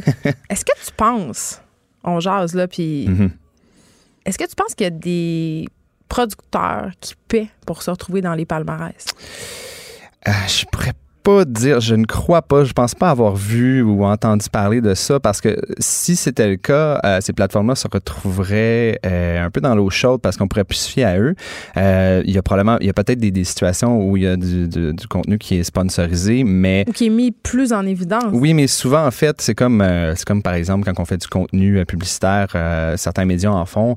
reste qu'il faut que tu mettes de l'avant qu'il y a quelqu'un qui t'a payé pour le faire. Après ça, si c'est assez clair. Euh, si tu mens pas à ton audience, moi, j'ai personnellement, j'ai pas de problème. si tu me dis, ah, on, te suggère ce balado-là parce qu'ils nous ont demandé, puis ça fit peut-être avec tes choix. Hey, regarde, go for it, ça me dérange pas. Moi, au final, c'est mon choix. Après ça, si tu me montres un top 10 des palmarès, des, des, des, balados à écouter, puis là, je me rends compte très. Que, c'est sponsored. Ouais, là. Parce que dans les magazines féminins, dans les magazines féminins, je, mhm. sais, on n'est pas en même place, mais quand même, euh, souvent, les pages beauté du début, tu sais, la, mhm. la rédaction vous recommande. Pour avoir travaillé des magazines féminins, je peux te dire que la plupart des produits qui sont là, les annonceurs ont payé pour s'y trouver, tu sais. OK, mais là, ça, je peux pas te parler de ça. Là. Je connais pas beaucoup les magazines je, féminins. mais mon complot. Je, comprends, mon complot. Mais je comprends très bien ton point, en fait. c'est normal aussi de se méfier un peu euh, de la façon comme on parle d'algorithme, même si euh, trois quarts des gens... On se méfie du GAFAM. C'est ça, ouais, c'est ça. Puis on, on comprend pas trop, puis on a souvent peur de qu'est-ce qu'on comprend pas trop. Donc, c'est normal euh, d'en avoir peur un peu. Mais bon, Il y a des solutions pour trouver notre bon contenu québécois? ben, c'est ça. moi, il y a une solution assez simple qui va demander peut-être un peu plus de travail de la part des, de nos auditeurs, mais qui ferait en sorte, en fait, qu'ils vont, vont vous aider à trouver des balados euh, québécois. C'est en fait, euh, plutôt vous fiez aux iTunes et euh, Spotify de ce monde, allez sur les plateformes directement des producteurs de balados québécois. bon, là, pour prêcher à, ma paroisse. Tu vas pas dire Cube? Ben oui, Cube Radio qui a une très bonne application et un site web. Ou t'as une étoile dans ton cahier. Donc, c'est ça, si vous allez sur l'application ou cube.radio sur le site Internet, c'est euh, c'est sûr que là, vous allez pouvoir retrouver juste du contenu québécois, euh, du contenu qui est, nouveau, qui a été fait euh, dernièrement. il y a aussi, il y a aussi Radio Canada aussi qui a leur nouvelle application audio. Oh, c'est très bien fait. aussi, oui. il y a aussi, puis si on sort des applications, il y a un site qui s'appelle Balado Québec qui, ah. bon, qui pourrait être un peu mieux faite, mais après ça, tu sais, on s'entend qu'en Apple, puis euh, je veux dire, Balado pas les Québec, mêmes moyens. exactement. Mais reste que sur Balado Québec, tu peux retrouver beaucoup, beaucoup, beaucoup, beaucoup de balados. Euh, le meilleur et le pire, bien entendu, Moi, de ça, ce que tu fais. mais ça, les balados québécois. C'est notre accent, c'est nos histoires, c'est notre culture. Et comme tu disais tantôt au début de, l'entrevue, en fait, c'est plus facile de comprendre, de, t'attacher à peut-être l'histoire euh, si tu n'as pas à faire fonctionner ton cerveau de deuxième langue ou même troisième langue, ben, dépendant que tu peux le faire en faisant autre chose. Moi, c'est ça que j'aime dans les balados. C'est vraiment, c'est ce que je fais quand je fais des tâches. Puis ça me donne moins l'impression de, je sais pas, de perdre du temps. Tu comprends? Exactement. Ouais, Puis je peux comprendre, ça nous fait, euh, je veux dire, on a de la misère à, justement, comme tu dis, à perdre du temps de nos jours. On est tout le temps là. As parlé de, on a parlé de performance tantôt euh, en ce qui a trait aux enfants. Ben, c'est la même affaire quand on est adulte de nos jours. Là, on veut pas avoir l'impression de perdre du temps. Ça nous divertit. Ça me fait oublier que j'ai 4 hectotonnes euh, de linge à plier. Et là, tu as des suggestions de balados québécoises qu'on peut écouter. Exactement. Ça, c'est donc, c'est vraiment pour des balados, pour commencer à écouter des balados québécois. Simplement, je prends tout le temps en compte que les gens sont pas nécessairement aussi férus que moi. donc, première suggestion, en fait, ce serait Narcos PQ, ah oui. Euh, qui est un de nos, selon moi, un de nos, meilleurs balados à Cube, euh, qui fait en fait, euh, qui, est aussi un documentaire en fait sur Club Illico, si je ne me trompe pas. Mais en gros, c'est une, c'est vraiment un reportage de Félix Séguin et Brigitte Noël qui ont été vraiment dans les bas-fonds puis dans les, en arrière du, justement des narcotrafiquants, du monde de la drogue. C'est super intéressant. C'est super bien fait. Oui, pour les gens qui aiment le true crime, ça va être super intéressant. Je vous le conseille fortement. donc ça, c'est de Cube Radio. ensuite, si on suit un peu dans euh, je décrirais pas ça comme true crime, mais plutôt euh, on reste dans le monde judiciaire. Euh, il y a la journaliste Isabelle Richer qui vient de sortir un nouveau balado en fait chez Radio Canada qui s'appelle Ma version des faits. elle revient beaucoup sur les procès en fait qui ont marqué le Québec, mais on s'entend Isabelle Richer a une très grande expérience dans ce domaine-là. Ben euh, puis c'est super intéressant de l'entendre parler de façon un peu plus, disons, peut-être décontractée, si on veut. Euh, tu sais, c'est moins, euh, c'est un peu moins stock-up que, par exemple, on pourrait voir à la télévision ou quoi que ce soit. Ben oui, on dirait qu'ils ont plus le temps de, de, développer. ça tarde évidemment des cas qui l'ont beaucoup marqué. Dans les premiers épisodes, les premiers épisodes, pardon, elle parle du cas de Julie Boisvenu. quand même, c'est un meurtre qui a marqué le Québec. C'est vraiment intéressant parce que justement, il y a plusieurs épisodes sur un même cas et on prend vraiment le temps de décortiquer l'affaire avant, pendant, après le procès. Moi, c'est un gros cœur. J'ai écouté six épisodes, je crois, à date. Il euh, faudrait que je filme, mais oui, environ, c'est ça. En plus, il y a ça aussi, c'est facile à écouter parce qu'il n'y a pas trop d'épisodes. Euh, si on reste aussi dans, les, euh, dans la même thématique de, de, journaliste d'expérience, moi, je suis vraiment tombé en amour avec le, le, balado de Normand Lester, donc qui s'appelle simplement Normand Lester raconte chez Cube Radio. c'est magique. il vous parle d'espionnage, il vous parle des États-Unis, il vous parle de, de toutes sortes d'affaires, mais avec cette, euh, il y, a, comment dire, moi la voix de Norman Lester a tendance à, un peu m'hypnotiser, puis là je suis comme ah, ça fait trois épisodes que j'écoute, je m'en suis même pas rendu compte. La deuxième saison, c'est sur la présence des espions russes à mhm. Montréal et c'est un délice. Pour vrai, j'ai déjà été en retard à un souper. Pour vrai, parce que je voulais finir l'épisode. C'est pas une joke, c'est vraiment vrai. Si on suit dans un tout autre, euh, ordre d'idées, en fait, il y a, bon, le balado, euh, on parlera pas de la, controverse en ce moment qui, qui, qui, autour de Mike Ward, mais reste. Euh, non, non, on n'en parlera pas. Ben, regarde, qu'on l'aime ou qu'on l'aime pas, s'il y a une chose qu'on peut dire sur Mike Ward, c'est qu'il y a le balado, probablement, qui est un des balados les plus populaires du Québec. c'est un des seuls balados que quand justement, quand je te parlais des, des, des listes d'Apple, des listes de Spotify. C'est un des seuls balados québécois qui se retrouve constamment, mois après mois, sur ces palmarès-là. Puis, je veux dire, on peut pas y enlever. Moi, personnellement, ça sera le sujet d'une autre chronique euh, dans le futur, mais j'aime pas beaucoup les, podcasts d'humour, mais je peux pas, euh, je peux pas euh, critiquer ce podcast-là vraiment, étant donné le succès que ça connaît. Si vous connaissez pas vraiment les podcasts d'humour, commencez par celui-là, vous allez avoir une vraiment bonne idée. puis, pour finir, un autre balado qui est un peu inévitable, vous l'écoutez peut-être déjà, en fait, parce que ça a commencé il y a très longtemps. Euh, c'est Distorsion qui euh, de Émile Gauthier et Sébastien Lévesque qui euh, vraiment plonge dans les, les, raccoins de l'internet pour vous présenter un peu des trucs true crime, un peu des trucs juste bizarres, insolites. ça me fait ça fait un peu Halloween, chair de poule, mais je trouve vraiment ça divertissant puis c'est super facile à écouter aussi pour les gens qui sont pas nécessairement habitués au format balado selon moi. Très surprise que tu m'aies pas proposé celui que tu m'as proposé hier soir. Ça sera peut-être la semaine prochaine je que je vais t'en parler. Je veux, OK, je le tease. Ah ouais, vas-y. Je veux pas dire c'est quoi, mais je veux juste dire que je pensais en écouter un ou deux épisodes et que j'ai les binge listonnés. c'est une nouvelle expression que je vais d'inventer. Euh, c'était délicieux. Donc, vraiment... Euh, ça peut être vraiment un beau moment écouter des balados. Je n'étais pas convaincue euh, au début, mais là, je suis rendue convertie. Merci beaucoup, Frédéric Mocol. Ça fait plaisir. Pendant que votre attention est centrée sur vos urgences du matin, vos réunions d'affaires du midi, votre retour à la maison ou votre emploi du soir, celle de Desjardins Entreprises est centrée sur plus de 400 000 entreprises à toute heure du jour. Grâce à notre connaissance des secteurs d'activité et à notre accompagnement spécialisé, nous aidons les entrepreneurs à relever chaque défi pour qu'ils puissent rester centrés sur ce qui compte, le développement de leur entreprise. Les effronter. Avec Geneviève Peterson. Les vrais enjeux, les vraies questions. Vous écoutez Les effronter. Bon, elle a une face de fière, euh, Joanie Gontier. Pourquoi? Pourquoi? Parce que la semaine passée, hmm. j'ai dit des choses. Est-ce que tu les regrettes aujourd'hui? Ben oui, puis non. OK, euh, on va faire un petit peu de mise en contexte. La semaine passée, on se parlait de porno, de l'influence que la porno pouvait avoir euh, sur nos vies. Et je disais, ah, c'est un peu judéo-chrétien de penser que il peut y avoir une incidence en ce qu'on fait dans la chambre à coucher, euh, puis ce qu'on voit dans la porno. Je comprends que ça a une influence, mais est-ce que ça donne tant lieu que ça à des comportements problématiques? Eh bien, la réponse, c'est oui. Puis, ben moi, je suis en désaccord avec toi parce que moi, j'ai rencontré des filles qui ont fait des trucs avec lesquels ils n'étaient pas nécessairement à l'aise parce que les gars euh, voulaient reproduire ce qu'ils avaient vu dans une vidéo de pornographie. Donc moi, tu sais, j'en connais du monde comme ça. Moi aussi, ça m'est arrivé de faire des trucs euh, que j'aimerais ne plus jamais refaire pour, plaire aussi à un gars. Donc, moi, j'avais l'impression que c'était plus répandu qu'on pouvait le penser, cette espèce d'idée de plaire puis de faire des trucs au lit euh, qui sont peut-être un petit peu intenses. Puis là, euh, les études démontrent qu'il y a de plus en plus de femmes qui sont victimes de, de violences physiques non consenties pendant une relation sexuelle Donc, c'est ce qu'on apprend parce que la BBC a fait un sondage en, partenariat avec la société d'études Savanta ComRes. Ils ont demandé à 2000 femmes britanniques âgées entre 18 et 39 ans si elles avaient déjà été giflées étouffé, bâillonné ou même craché dessus pendant euh, Toutes des petits gestes d'amour. des petits gestes d'amour, tout en délicatesse. Donc, si elle avait été, si elle avait subi ces, ces comportements-là plutôt violents sans leur accord pendant le sexe qui était, bon, bien évidemment consenti. Alors, parmi ces femmes, 38 d'entre elles ont avoué avoir déjà subi ces actes violents et ne pas les avoir désirés ou demandés au moins une fois parmi toutes les fois où elles les avaient vécus. Après ça, sur les 2000 femmes, 31% d'entre elles ont subi des comportements violents et ont admis que ça avait été euh, fait complètement contre leur gré à chaque fois.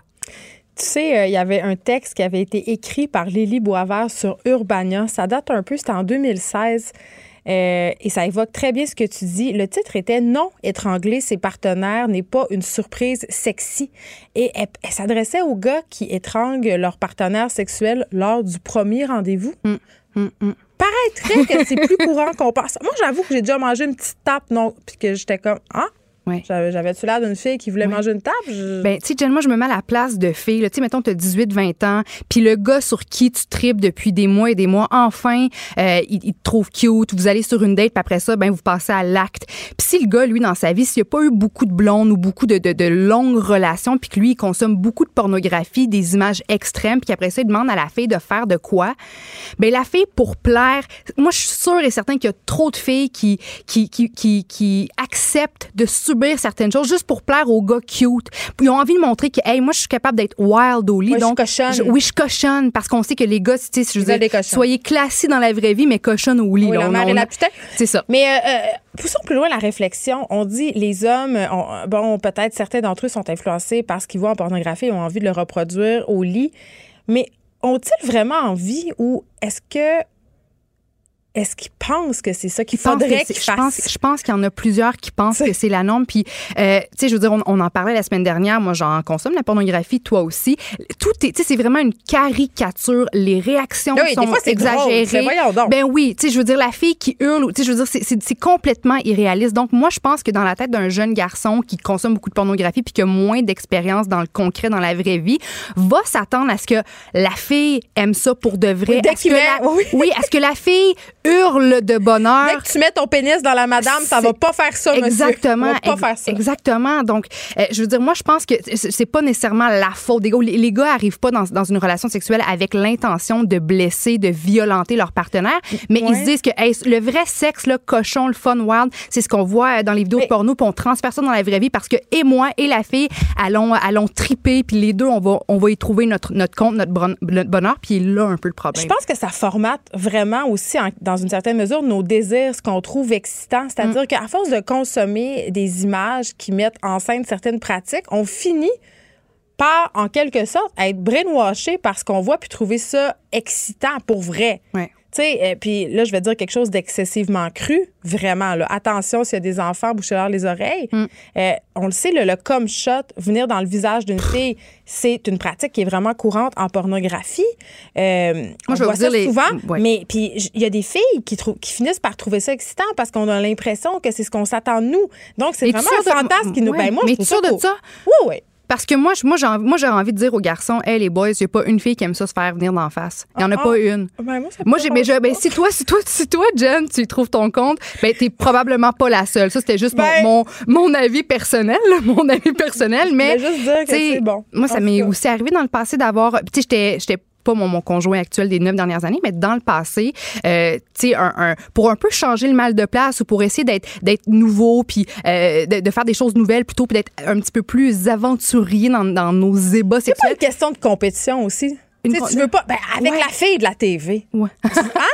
tu comprends-tu? tu veux pas être moins hot que la fille Mais je pense devant que- lequel mais sais-tu ton, ton chum se, hein, se Mais- donne un peu. Mais tu tu sais quoi, t'apportes un bon point? Parce que je pense que du côté des garçons, les gars veulent montrer qu'ils sont capables de, de faire des trucs hot puis intenses, de vraiment de satisfaire la fille au plus haut point. Et Mm. nous, de notre côté, tu sais, les femmes, on a toujours cette envie-là de plaire et de faire plaisir. Donc, de notre côté aussi, on veut, on va, on est prêt, on est prête à, à en faire beaucoup de choses pour que le gars soit satisfait au bout du compte. Mais, tu sais, pour revenir rapidement à cette étude-là, donc, sur les 2000 femmes interrogées, 69% d'entre elles ont avoué qu'elles avaient au moins subi une fois un acte de violence euh, non consenti pendant les ébats sexuels et de ce nombre, 20 euh, révèlent avoir été complètement bouleversées ou avoir eu peur. Et en tout et partout, toujours selon l'étude, 42% des femmes qui se font gifler, étouffer, baïonner ou cracher dessus pendant le sexe disent se sentir obligées euh, de le faire, forcées de le faire oui, en parce quelque qu'en sorte. porno, tu sais. qu'est-ce qu'elle est, la femme? Elle est un objet, elle est un réceptacle.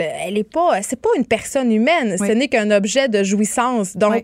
est-ce que c'est vraiment étonnant qu'il y a des hommes qui regardent ça et qui se disent, je peux disposer de ma partenaire Exact. comme bon me semble? Exact. C'est pas tout le monde qui a du recul dans la vie et qui réfléchit. Là. Pas toutes des lumières. Je suis d'accord. Puis le problème, c'est qu'on qualifie ce, ce phénomène d'épidémie silencieuse. Puis même en entrevue avec la BBC, le Centre pour la justice aux femmes explique que cette pression-là, qui est vraiment grandissante, là, année après année, une pression que ressentent de plus en plus les femmes d'accepter de subir ces actes-là pour faire plaisir aux gars qui jugent que c'est la norme, que c'est la vraie vie. Puis il est là le problème. Mais c'est quoi le fait d'en parler aujourd'hui? euh, moi, je trouve que c'est déjà un, pas dans, dans le, dans le bon chemin. Moi, je veux confier une affaire. Euh, puis je pense que c'est important qu'on le dise. Je suis certaine que toi aussi, ça t'est déjà arrivé euh, de subir un truc que t'aimais pas trop. Pas quelque chose de grave. Là, mettons, le gars, il veut faire telle affaire, puis tu le dis pas que ça te tente pas. Mm. Puis même après, tu le dis pas que t'as pas trop aimé ça parce que c'est pas ton truc, parce que c'est gênant. C'est gênant. Oui. Ben moi, c'est parce que je, je me dis, je veux pas avoir l'air de la ma tante poche. C'est une frigide. Tu sais, d'une frigide, tu sais, qui fait juste les bonnes, les, les affaires traditionnelles bien soft. Tu sais, j'ai envie de ça, montrer que je suis capable d'oser. Compétition avec la fille dans. TV. C'est ça. Ben, tu sais, fait que, fait que, hum, non, je suis d'accord avec toi. Je suis d'accord, mais tu sais, je pense que c'est ça. Le gars veut performer en montrant qu'il est capable de faire bien des affaires. Puis la fille, nous, on veut montrer qu'on est capable de subir plein d'affaires aussi. Donc, je pense qu'il y a une réflexion euh, qui doit se faire dans les deux sens. Puis surtout, une communication dans le couple. Tu sais, même si c'est juste un one-night stand, je veux dire, tu sais, quand tu passes à l'acte, il y a quand même, tu sais, faut, faut que tu sois à l'aise, faut que ce soit accepté, consenti des deux bords. Donc, s'il y a juste une petite communication euh, au sujet de qu'est-ce qu'on est prêt à faire ou pas, avec quoi on est à l'aise ou pas, ben juste ça, là, en partant, ça va éviter bien des, des, des, des des dommages euh, peut-être psychologiques par la C'est suite. là, important d'en parler aussi à nos jeunes filles. Parce que moi, euh, ma fille n'est pas encore active sexuellement, mais c'est déjà dans la discussion de dire écoute, il faut questionner pourquoi tu as envie de faire certaines choses. Mm. Est-ce que tu as vraiment envie? Ou est-ce que c'est parce que tu penses ou parce que tu as l'impression que c'est ça qu'il faut que tu fasses? Exact. Ça, là, si on m'avait parlé de ça quand j'étais plus jeune, là, je pense que on serait ailleurs. Parce que tu as des regrets beaucoup? Ben, pas des regrets, mais tout comme toi, j'ai fait des affaires. euh, Puis on non- se dit pourquoi, Colin? ben, j'ai pas ça? trop questionné. Puis après, j'étais C'est comme. pas le fun. J'étais comme, hey, sais-tu, j'ai pas tant aimé ça. En tout cas, fait que j'ai envie de te dire, après Miss Météo, Miss Cochon. Écoute. Moi, là, je veux dire, la météo, Rien ne te fait peur. Ce n'est qu'un petit volet de, de ma... De ce que Oui. Ben, c'est le fun de découvrir. Plus à c'est le fun de découvrir comme ça. OK, euh, après avoir parlé et fait mon mea culpa sur euh, la porno, on va se parler de menstruation. Oui. là, j'ai parlé beaucoup, j'ai été graphique avec mon com shot, mais est-ce qu'on est sûr qu'on veut que je raconte qu'est-ce qui s'est passé dans mais le Moi, c'est ce que j'aime de toi. C'est tellement facile de parler avec toi parce que toi, tu t'ouvres, tu te livres, puis tu me donnes envie de dire la vérité, de, la vérité nous aussi. Donc, moi, c'est ce que j'aime le plus chez toi. Mais ma question pour toi, Jen, en fait, c'est parce que c'est un autre sondage qui a été fait sur 2000 travailleurs euh, britanniques qui révèle que les hommes, 32% ben, des hommes trouveraient ça inapproprié que leurs collègues féminines parlent de leur menstruation au bureau. Et près de la moitié des femmes britanniques sondées ont avoué qu'elles se sentaient même pas à l'aise de juste sortir un tampon ou une serviette sanitaire au bureau devant un collègue masculin. Non, mais c'est vrai, on cache tout. Mais pas moi, là, parce que moi, je suis une salle féministe. mais euh, avant, je mettais mon tampon ou ma serviette hygiénique dans ma petite poche, puis euh, je voulais vraiment pas que personne s'en rende ben, compte. C'est tellement con. Attends, puis, tu sais, je veux t'entendre là-dessus, mais ça me fait penser aussi au fait que maintenant, les emballages de tampons puis de serviettes sanitaires sont faits préciser, sont faits colorés puis tout cute précisément pour pas qu'on comprenne que c'est ça. Puis il y a des pubs à la télé. On comprend pas qui se promène avec ben un grand cylindre mauve jusqu'à vers les toilettes. mais tu sais, puis non, mais les publicités à la télé aussi, on dit aux jeunes filles, hey les filles, vous pouvez enfin, tu sais, vous sentir à l'aise. Tu sais, si, votre sacoche est ouverte puis qu'il y a un tampon ou une serviette sanitaire, pas de souci, ça paraîtra pas parce que c'est coloré, c'est cute, ça, ça ressemble à des, à des petits bonbons là. Hey, mais c'est l'autre fois à la pharmacie, il y avait une caissière d'un certain âge et là, attention, je ne veux pas faire de l'agisme, ce sont simplement des faits, ok? Mm. Et là, je m'achète une boîte de tampons puis une boîte de serviettes sanitaires. Tu comprends-tu? Là, j'étais dans les journées heavy flow, OK? Bon, je m'en vais là. Là, je suis comme, je suis prête. Il n'y aura pas de débarquement en Normandie dans mes culottes. la, la caissière, elle voulait absolument me donner un sac. Ouais. Ah, elle était là, vous allez pas prendre de oh sac? J'étais comme, ben non. Elle était comme, mais, mais c'est parce que là, tout le monde va le savoir. Mais, comme, pas, je m'en fous. Mais je vais, je vais te dire quelque chose qui va te décevoir. Moi, bon, je vais pas te conter toute l'histoire reliée à mes chiens, mais mes chiens ont des petits problèmes de pipi à la maison, puis ils, portent des, ils portent des couches, OK? Puis dans la couche en question, je mets des serviettes sanitaires, mais tu de nuit, les, serviettes sanitaires épaisses. Donc moi, je m'en vais à la, pharmacie, puis j'achète, tu sais, 4, 5 gros paquets. De maternité, de, là. Ben, même pas, dans des serviettes sanitaires euh, pour les menstruations, mais les, les, les, serviettes de nuit, là, les grosses épaisses, les gros en ce moment, je pense. Voilà. Puis tu sais, je pars, je pars de la pharmacie avec avec cinq sacs, puis je suis gênée. Tu as vraiment beaucoup menstrué. Ben c'est ça, c'est que tout le monde, tu sais, puis je fais la file, je fais la file, puis il y a des, des gens derrière moi, puis j'ai vraiment l'air de la fille avec ces gros, ces cinq gros paquets de serviettes sanitaires heavy flow là. J'ai l'air d'une fille qui, a toutes toutes des menstruations. Là, tu demandes à ton chum de t'acheter euh, ton stock? Ben, il n'y a aucun problème avec ça. La mienne non plus. J'ai deux sœurs, fait que c'est tout à moi qui allait. Il connaît les sortes, il connaît toutes les affaires. Mais au bureau, quand même, c'est un phénomène assez intéressant. Comment tu te sens par rapport à ça? Aujourd'hui? Est-ce que toi, mettons, euh, au bureau, tu sortirais ta, ta, serviette sanitaire, ton tampon, puis tu te dirigerais tout bonnement? c'est ça euh, que je fais une fois par mois. Et même que c'est une joke euh, avec mon recherchiste Frédéric. Des fois, après l'émission, on se fait un petit, un petit briefing de qu'est-ce qui s'en vient demain. Puis cette semaine, j'étais comme, attends, je dois aller me changer de tampon. Et là, je m'en allais. On dirait que je me fais.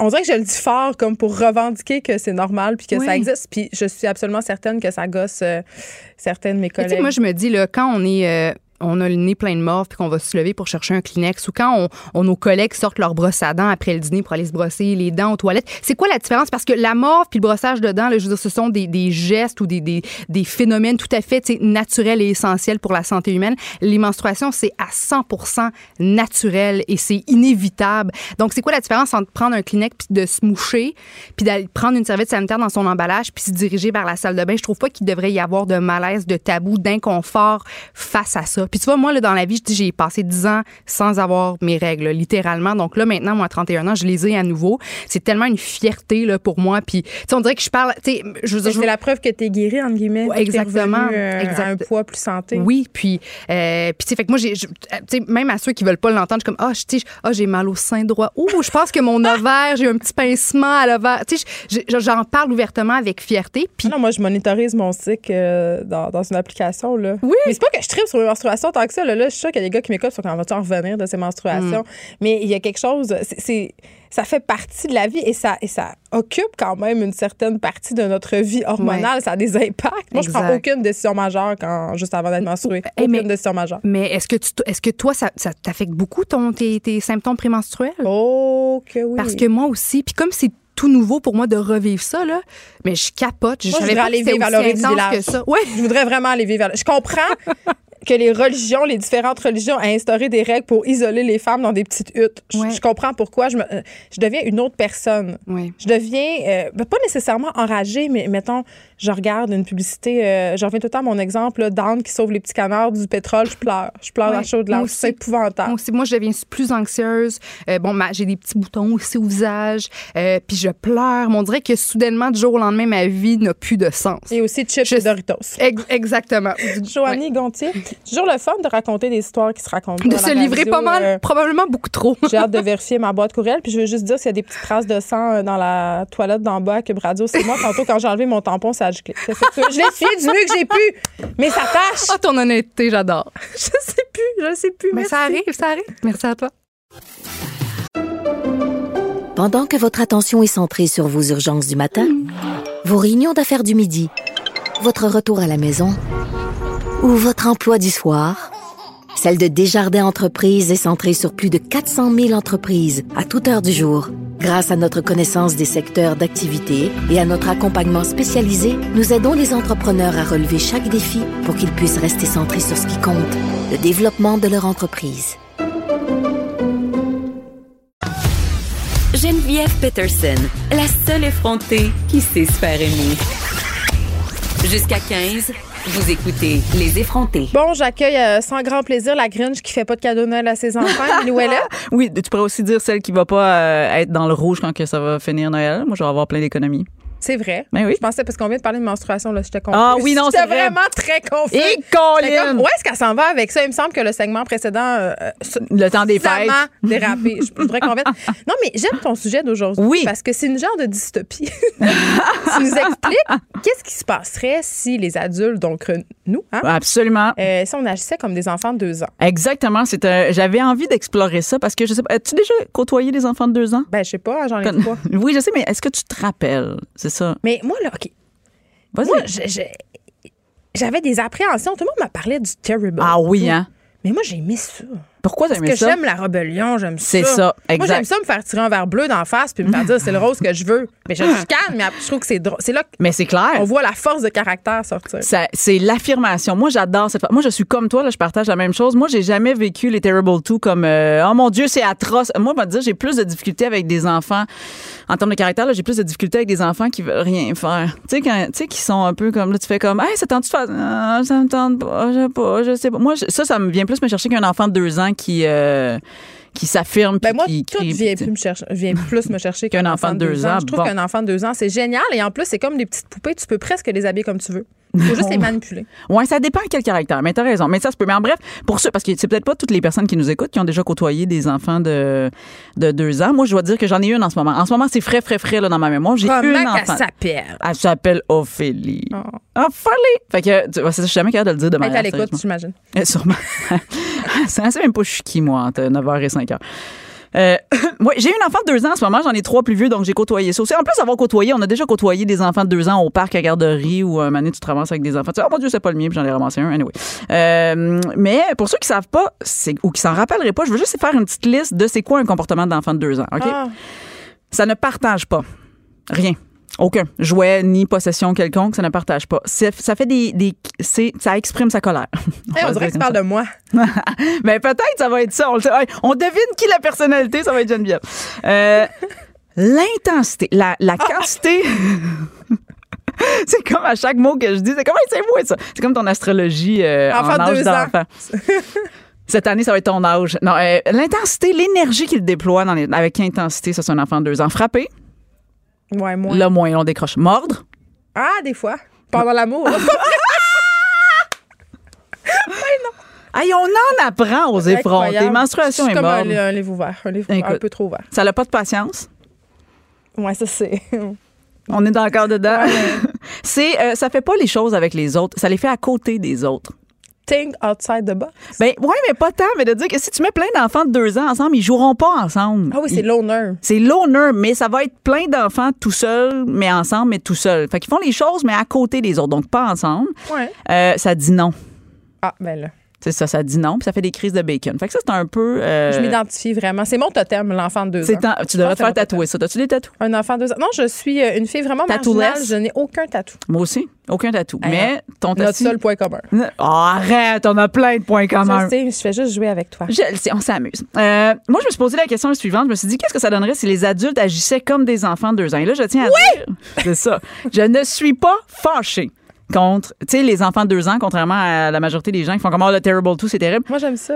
Moi, je pense qu'on devrait s'inspirer des enfants de deux ans. Premièrement, le partage. Ça, là, OK, m'a dit, moi, là, je suis à bout d'avoir des enfants puis de devoir donner l'exemple sur le partage. Il n'y a rien qui me gosse plus que quand je me fais un bol de popcorn puis que je m'installe pour regarder quelque chose et que mes enfants viennent piger. Comme des petits vampires. Comme des vampires. Puis là, ils te regardent puis là, ils font comme, c'est important de partager, maman. Non. Ah, c'est ça, c'est ça. Là, je, dis, toi, tu partages pas, moi. C'est ouais, c'est ça, c'est ça qu'il faudrait. Là, je suis pas rendue à cette. Euh, comment que t'appellerais ça? Euh, Faites ce que je dis, mais pas ce que je fais. C'est exactement comme ça que j'appellerais ça. C'est ça. La règle, faites ce que je dis, mais pas ce que je fais. Ça, ça m'énerve. Fait qu'on devrait s'inspirer des enfants de deux ans et ne pas partager sur certains points. Comme la nourriture, c'est non. C'est non. Tu sais, comme dans Friends, Joey, hein? Joey doesn't share food. Moi, tu sais, qu'est-ce qu'il fait? Qu'est-ce qu'il fait? Il met ce qu'il aime pas dans mon assiette, puis il me pique des affaires. Ça, c'est non. Attends, il fait, il met ce que ce qu'il aime pas dans ton assiette. Ouais, puis il me prend des affaires qu'il aime. Ben non. A fait ça une fois, puis j'ai planté ma fourchette dans son poignet, puis il l'a plus jamais refait. Ben, en fait que finalement, toi, tu frappes finalement. on revenait à la. Ouais. Je voudrais juste remettre la boucle, finalement, c'est prouvé. Euh, fait que bref, on devrait pas, on devrait pas partager. Partager la manette, c'est ce qui m'énerve le plus pour regarder la télé. Partager, comme partager tout court. Je déteste ça. Ouais, je veux pas partager rien. Non, c'est ça, moi non plus. Je, je voilà. Surtout, moi. Mais puis je l'ai acheté souvent. Est-ce que tu es enfant unique? Oui. Moi aussi. Bon, ben, ah, c'est ça. ça...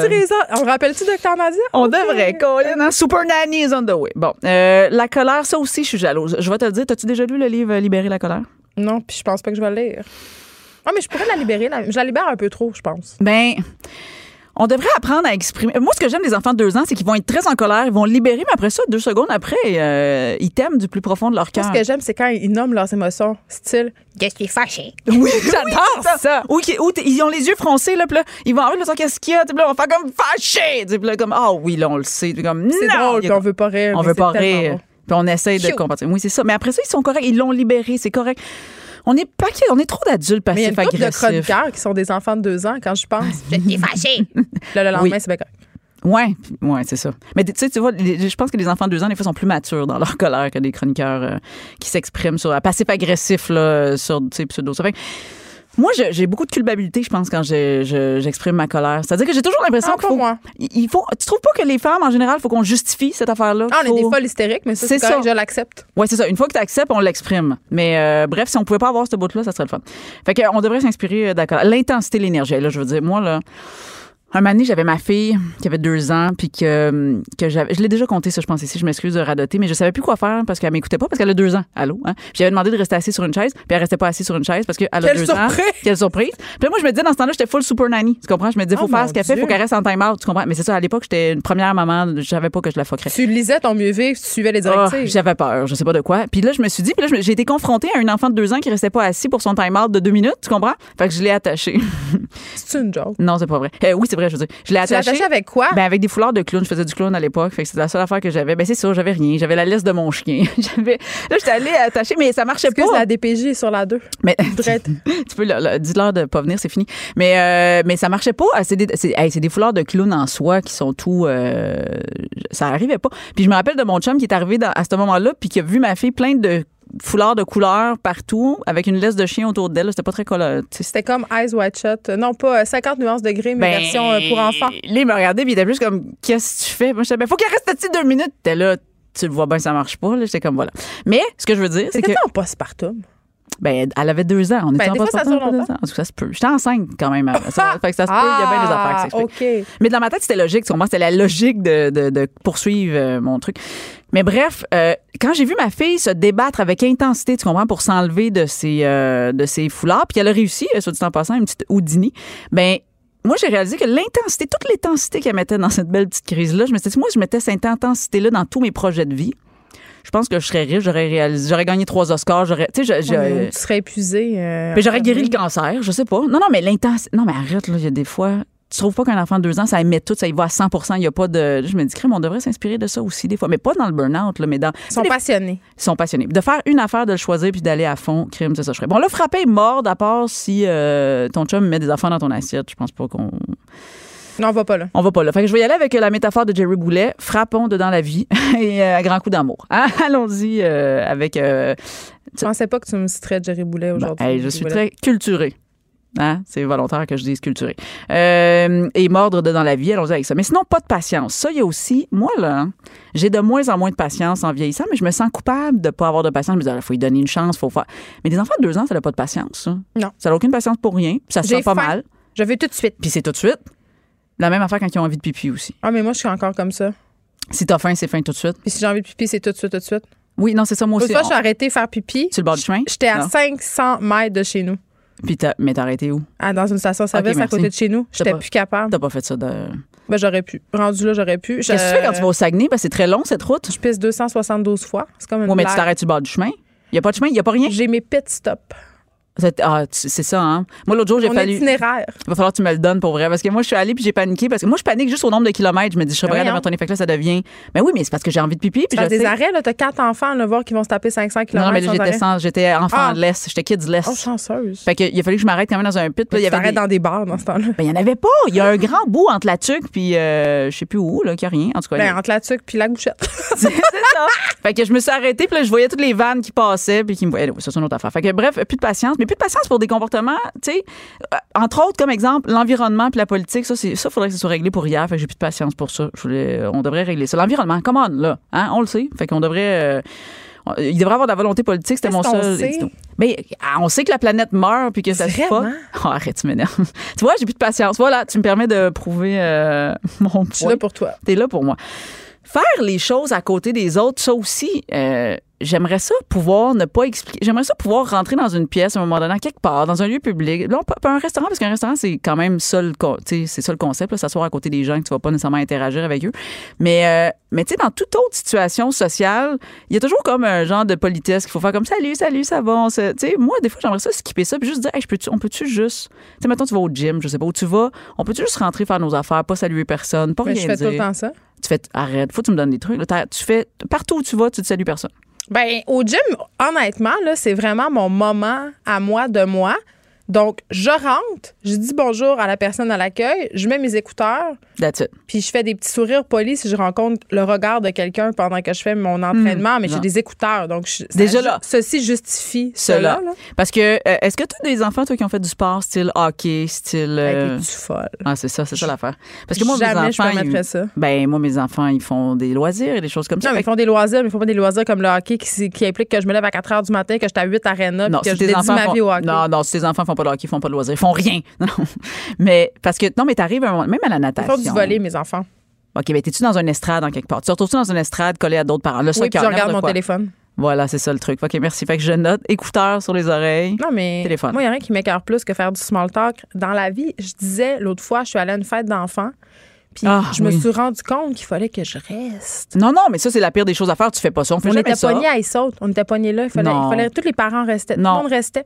Non. Puis ils étaient super gentils, les parents. là. C'est pas ça la question. C'est juste ça me tente pas de te parler. Ah, mais même moi, si j'organise une fête pour mes enfants ou qu'il y a d'autres enfants qui viennent, je veux pas que les parents restent. Allez-vous-en. Allez-vous-en. Moi, faut que je gère le bonheur de mon enfant puis 10 autres enfants en plus. Pas, ça se peut pas. J'ai pas le goût de t'entretenir. J'ai pas le goût de t'offrir une petite bière sans gluten. J'ai pas le goût de t'offrir des crottes de fromage. J'ai pas, le goût. On pas le goût. On a l'air vraiment. Hein? J'aime. De toute façon, je parle juste de mon divorce, c'est plate. Ben, ou c'est stratégique, hein? Un des deux. Fait que toi, tu fais. Fait qu'on tiens, téléphone et écouteur. Euh, ça dit non aussi, un enfant de deux ans. Ça, m'a dire, c'est mon préféré, puis on pourra finir là-dessus. C'est que ça dit non et ça dit non sans remords, sans culpabilité et sans explication. Pourquoi, quand est-ce que c'est arrivé ça dans la vie que nous, faut Tu sais, quand tu dis non, non, c'est dur de non. C'est non, c'est dur de juste dire non. Oui. On a, il y a toujours une explication qui vient avec. Les enfants de deux ans, ils en ont pas. C'est non. C'est non. Moi, j'ai toujours. Moi, là, j'avais hâte euh, au moment où je deviendrai parent. C'est-tu pour dire quoi? Pour dire c'est non, puis c'est tout? Non, c'est non. Pourquoi? Parce, que c'est moi la mère. Oh, c'est clair. Tu le dis-tu? J'avais. Hey, je le dis régulièrement, puis j'aime ça. Ça me ah. faisait tellement suer quand ma mère me disait ça quand j'étais petite. Là, parce que j'étais comme, mais c'est donc même pas juste. Mais non, c'est pas juste. Ou tu sais, l'autre, ben, quand tu seras chez vous, tu feras comme tu veux. Ici, c'est ah moi qui décide. C'est non. Ouais, c'est ça. Ça, c'est la variante adulte de on est chez nous, c'est moi qui décide. quand tu allais jouer chez des petits voisins, puis tu voulais régner Oui, oui. Ben, c'est ça la phrase. On est chez nous, c'est moi qui décide. Exact. Ben oui. Fait que voilà. Fait que bref, inspirons-nous des, euh, des comportements d'enfants de deux ans qui, je pense qu'au lieu de le voir de manière genre terrible tout, c'est horrible. Moi, je pense qu'on devrait s'en inspirer puis, euh, puis en apporter plus. On s'entend, là, avec, euh, avec parcimonie, d'en intégrer plus dans nos comportements. C'est quoi? Tout ce que tu as dit, c'est juste être intègre. Voilà, authentique et intègre. D'arrêter de porter un masque social qui nous fait un peu être Exactement. Tous des hypocrites, en quelque sorte. C'est ça, la pas qu'à tu peux pas te promener pour envoyer chez tout le monde, mais, tu sais, on, on s'adonne à beaucoup de faux semblants pour rien. Oui, mais parce que le revers de ça, c'est qu'un enfant de deux ans, quand il t'aime puis qu'il te le démontre, tu sais, quand tu parles d'intégrité, mais c'est ça aussi. C'est comme moi, quand je suis gentille avec les gens, ils sont tellement surpris. fait que c'est ça. C'est comment euh, mettre les attentes au plus bas pour les surprendre plus tôt, euh, plus, plus tard. J'adore ça. Émilie Ouellette, merci. Ben, plaisir. On se retrouve la semaine prochaine. Merci d'avoir été à l'émission. Mario Dumont suit dans quelques instants. À demain.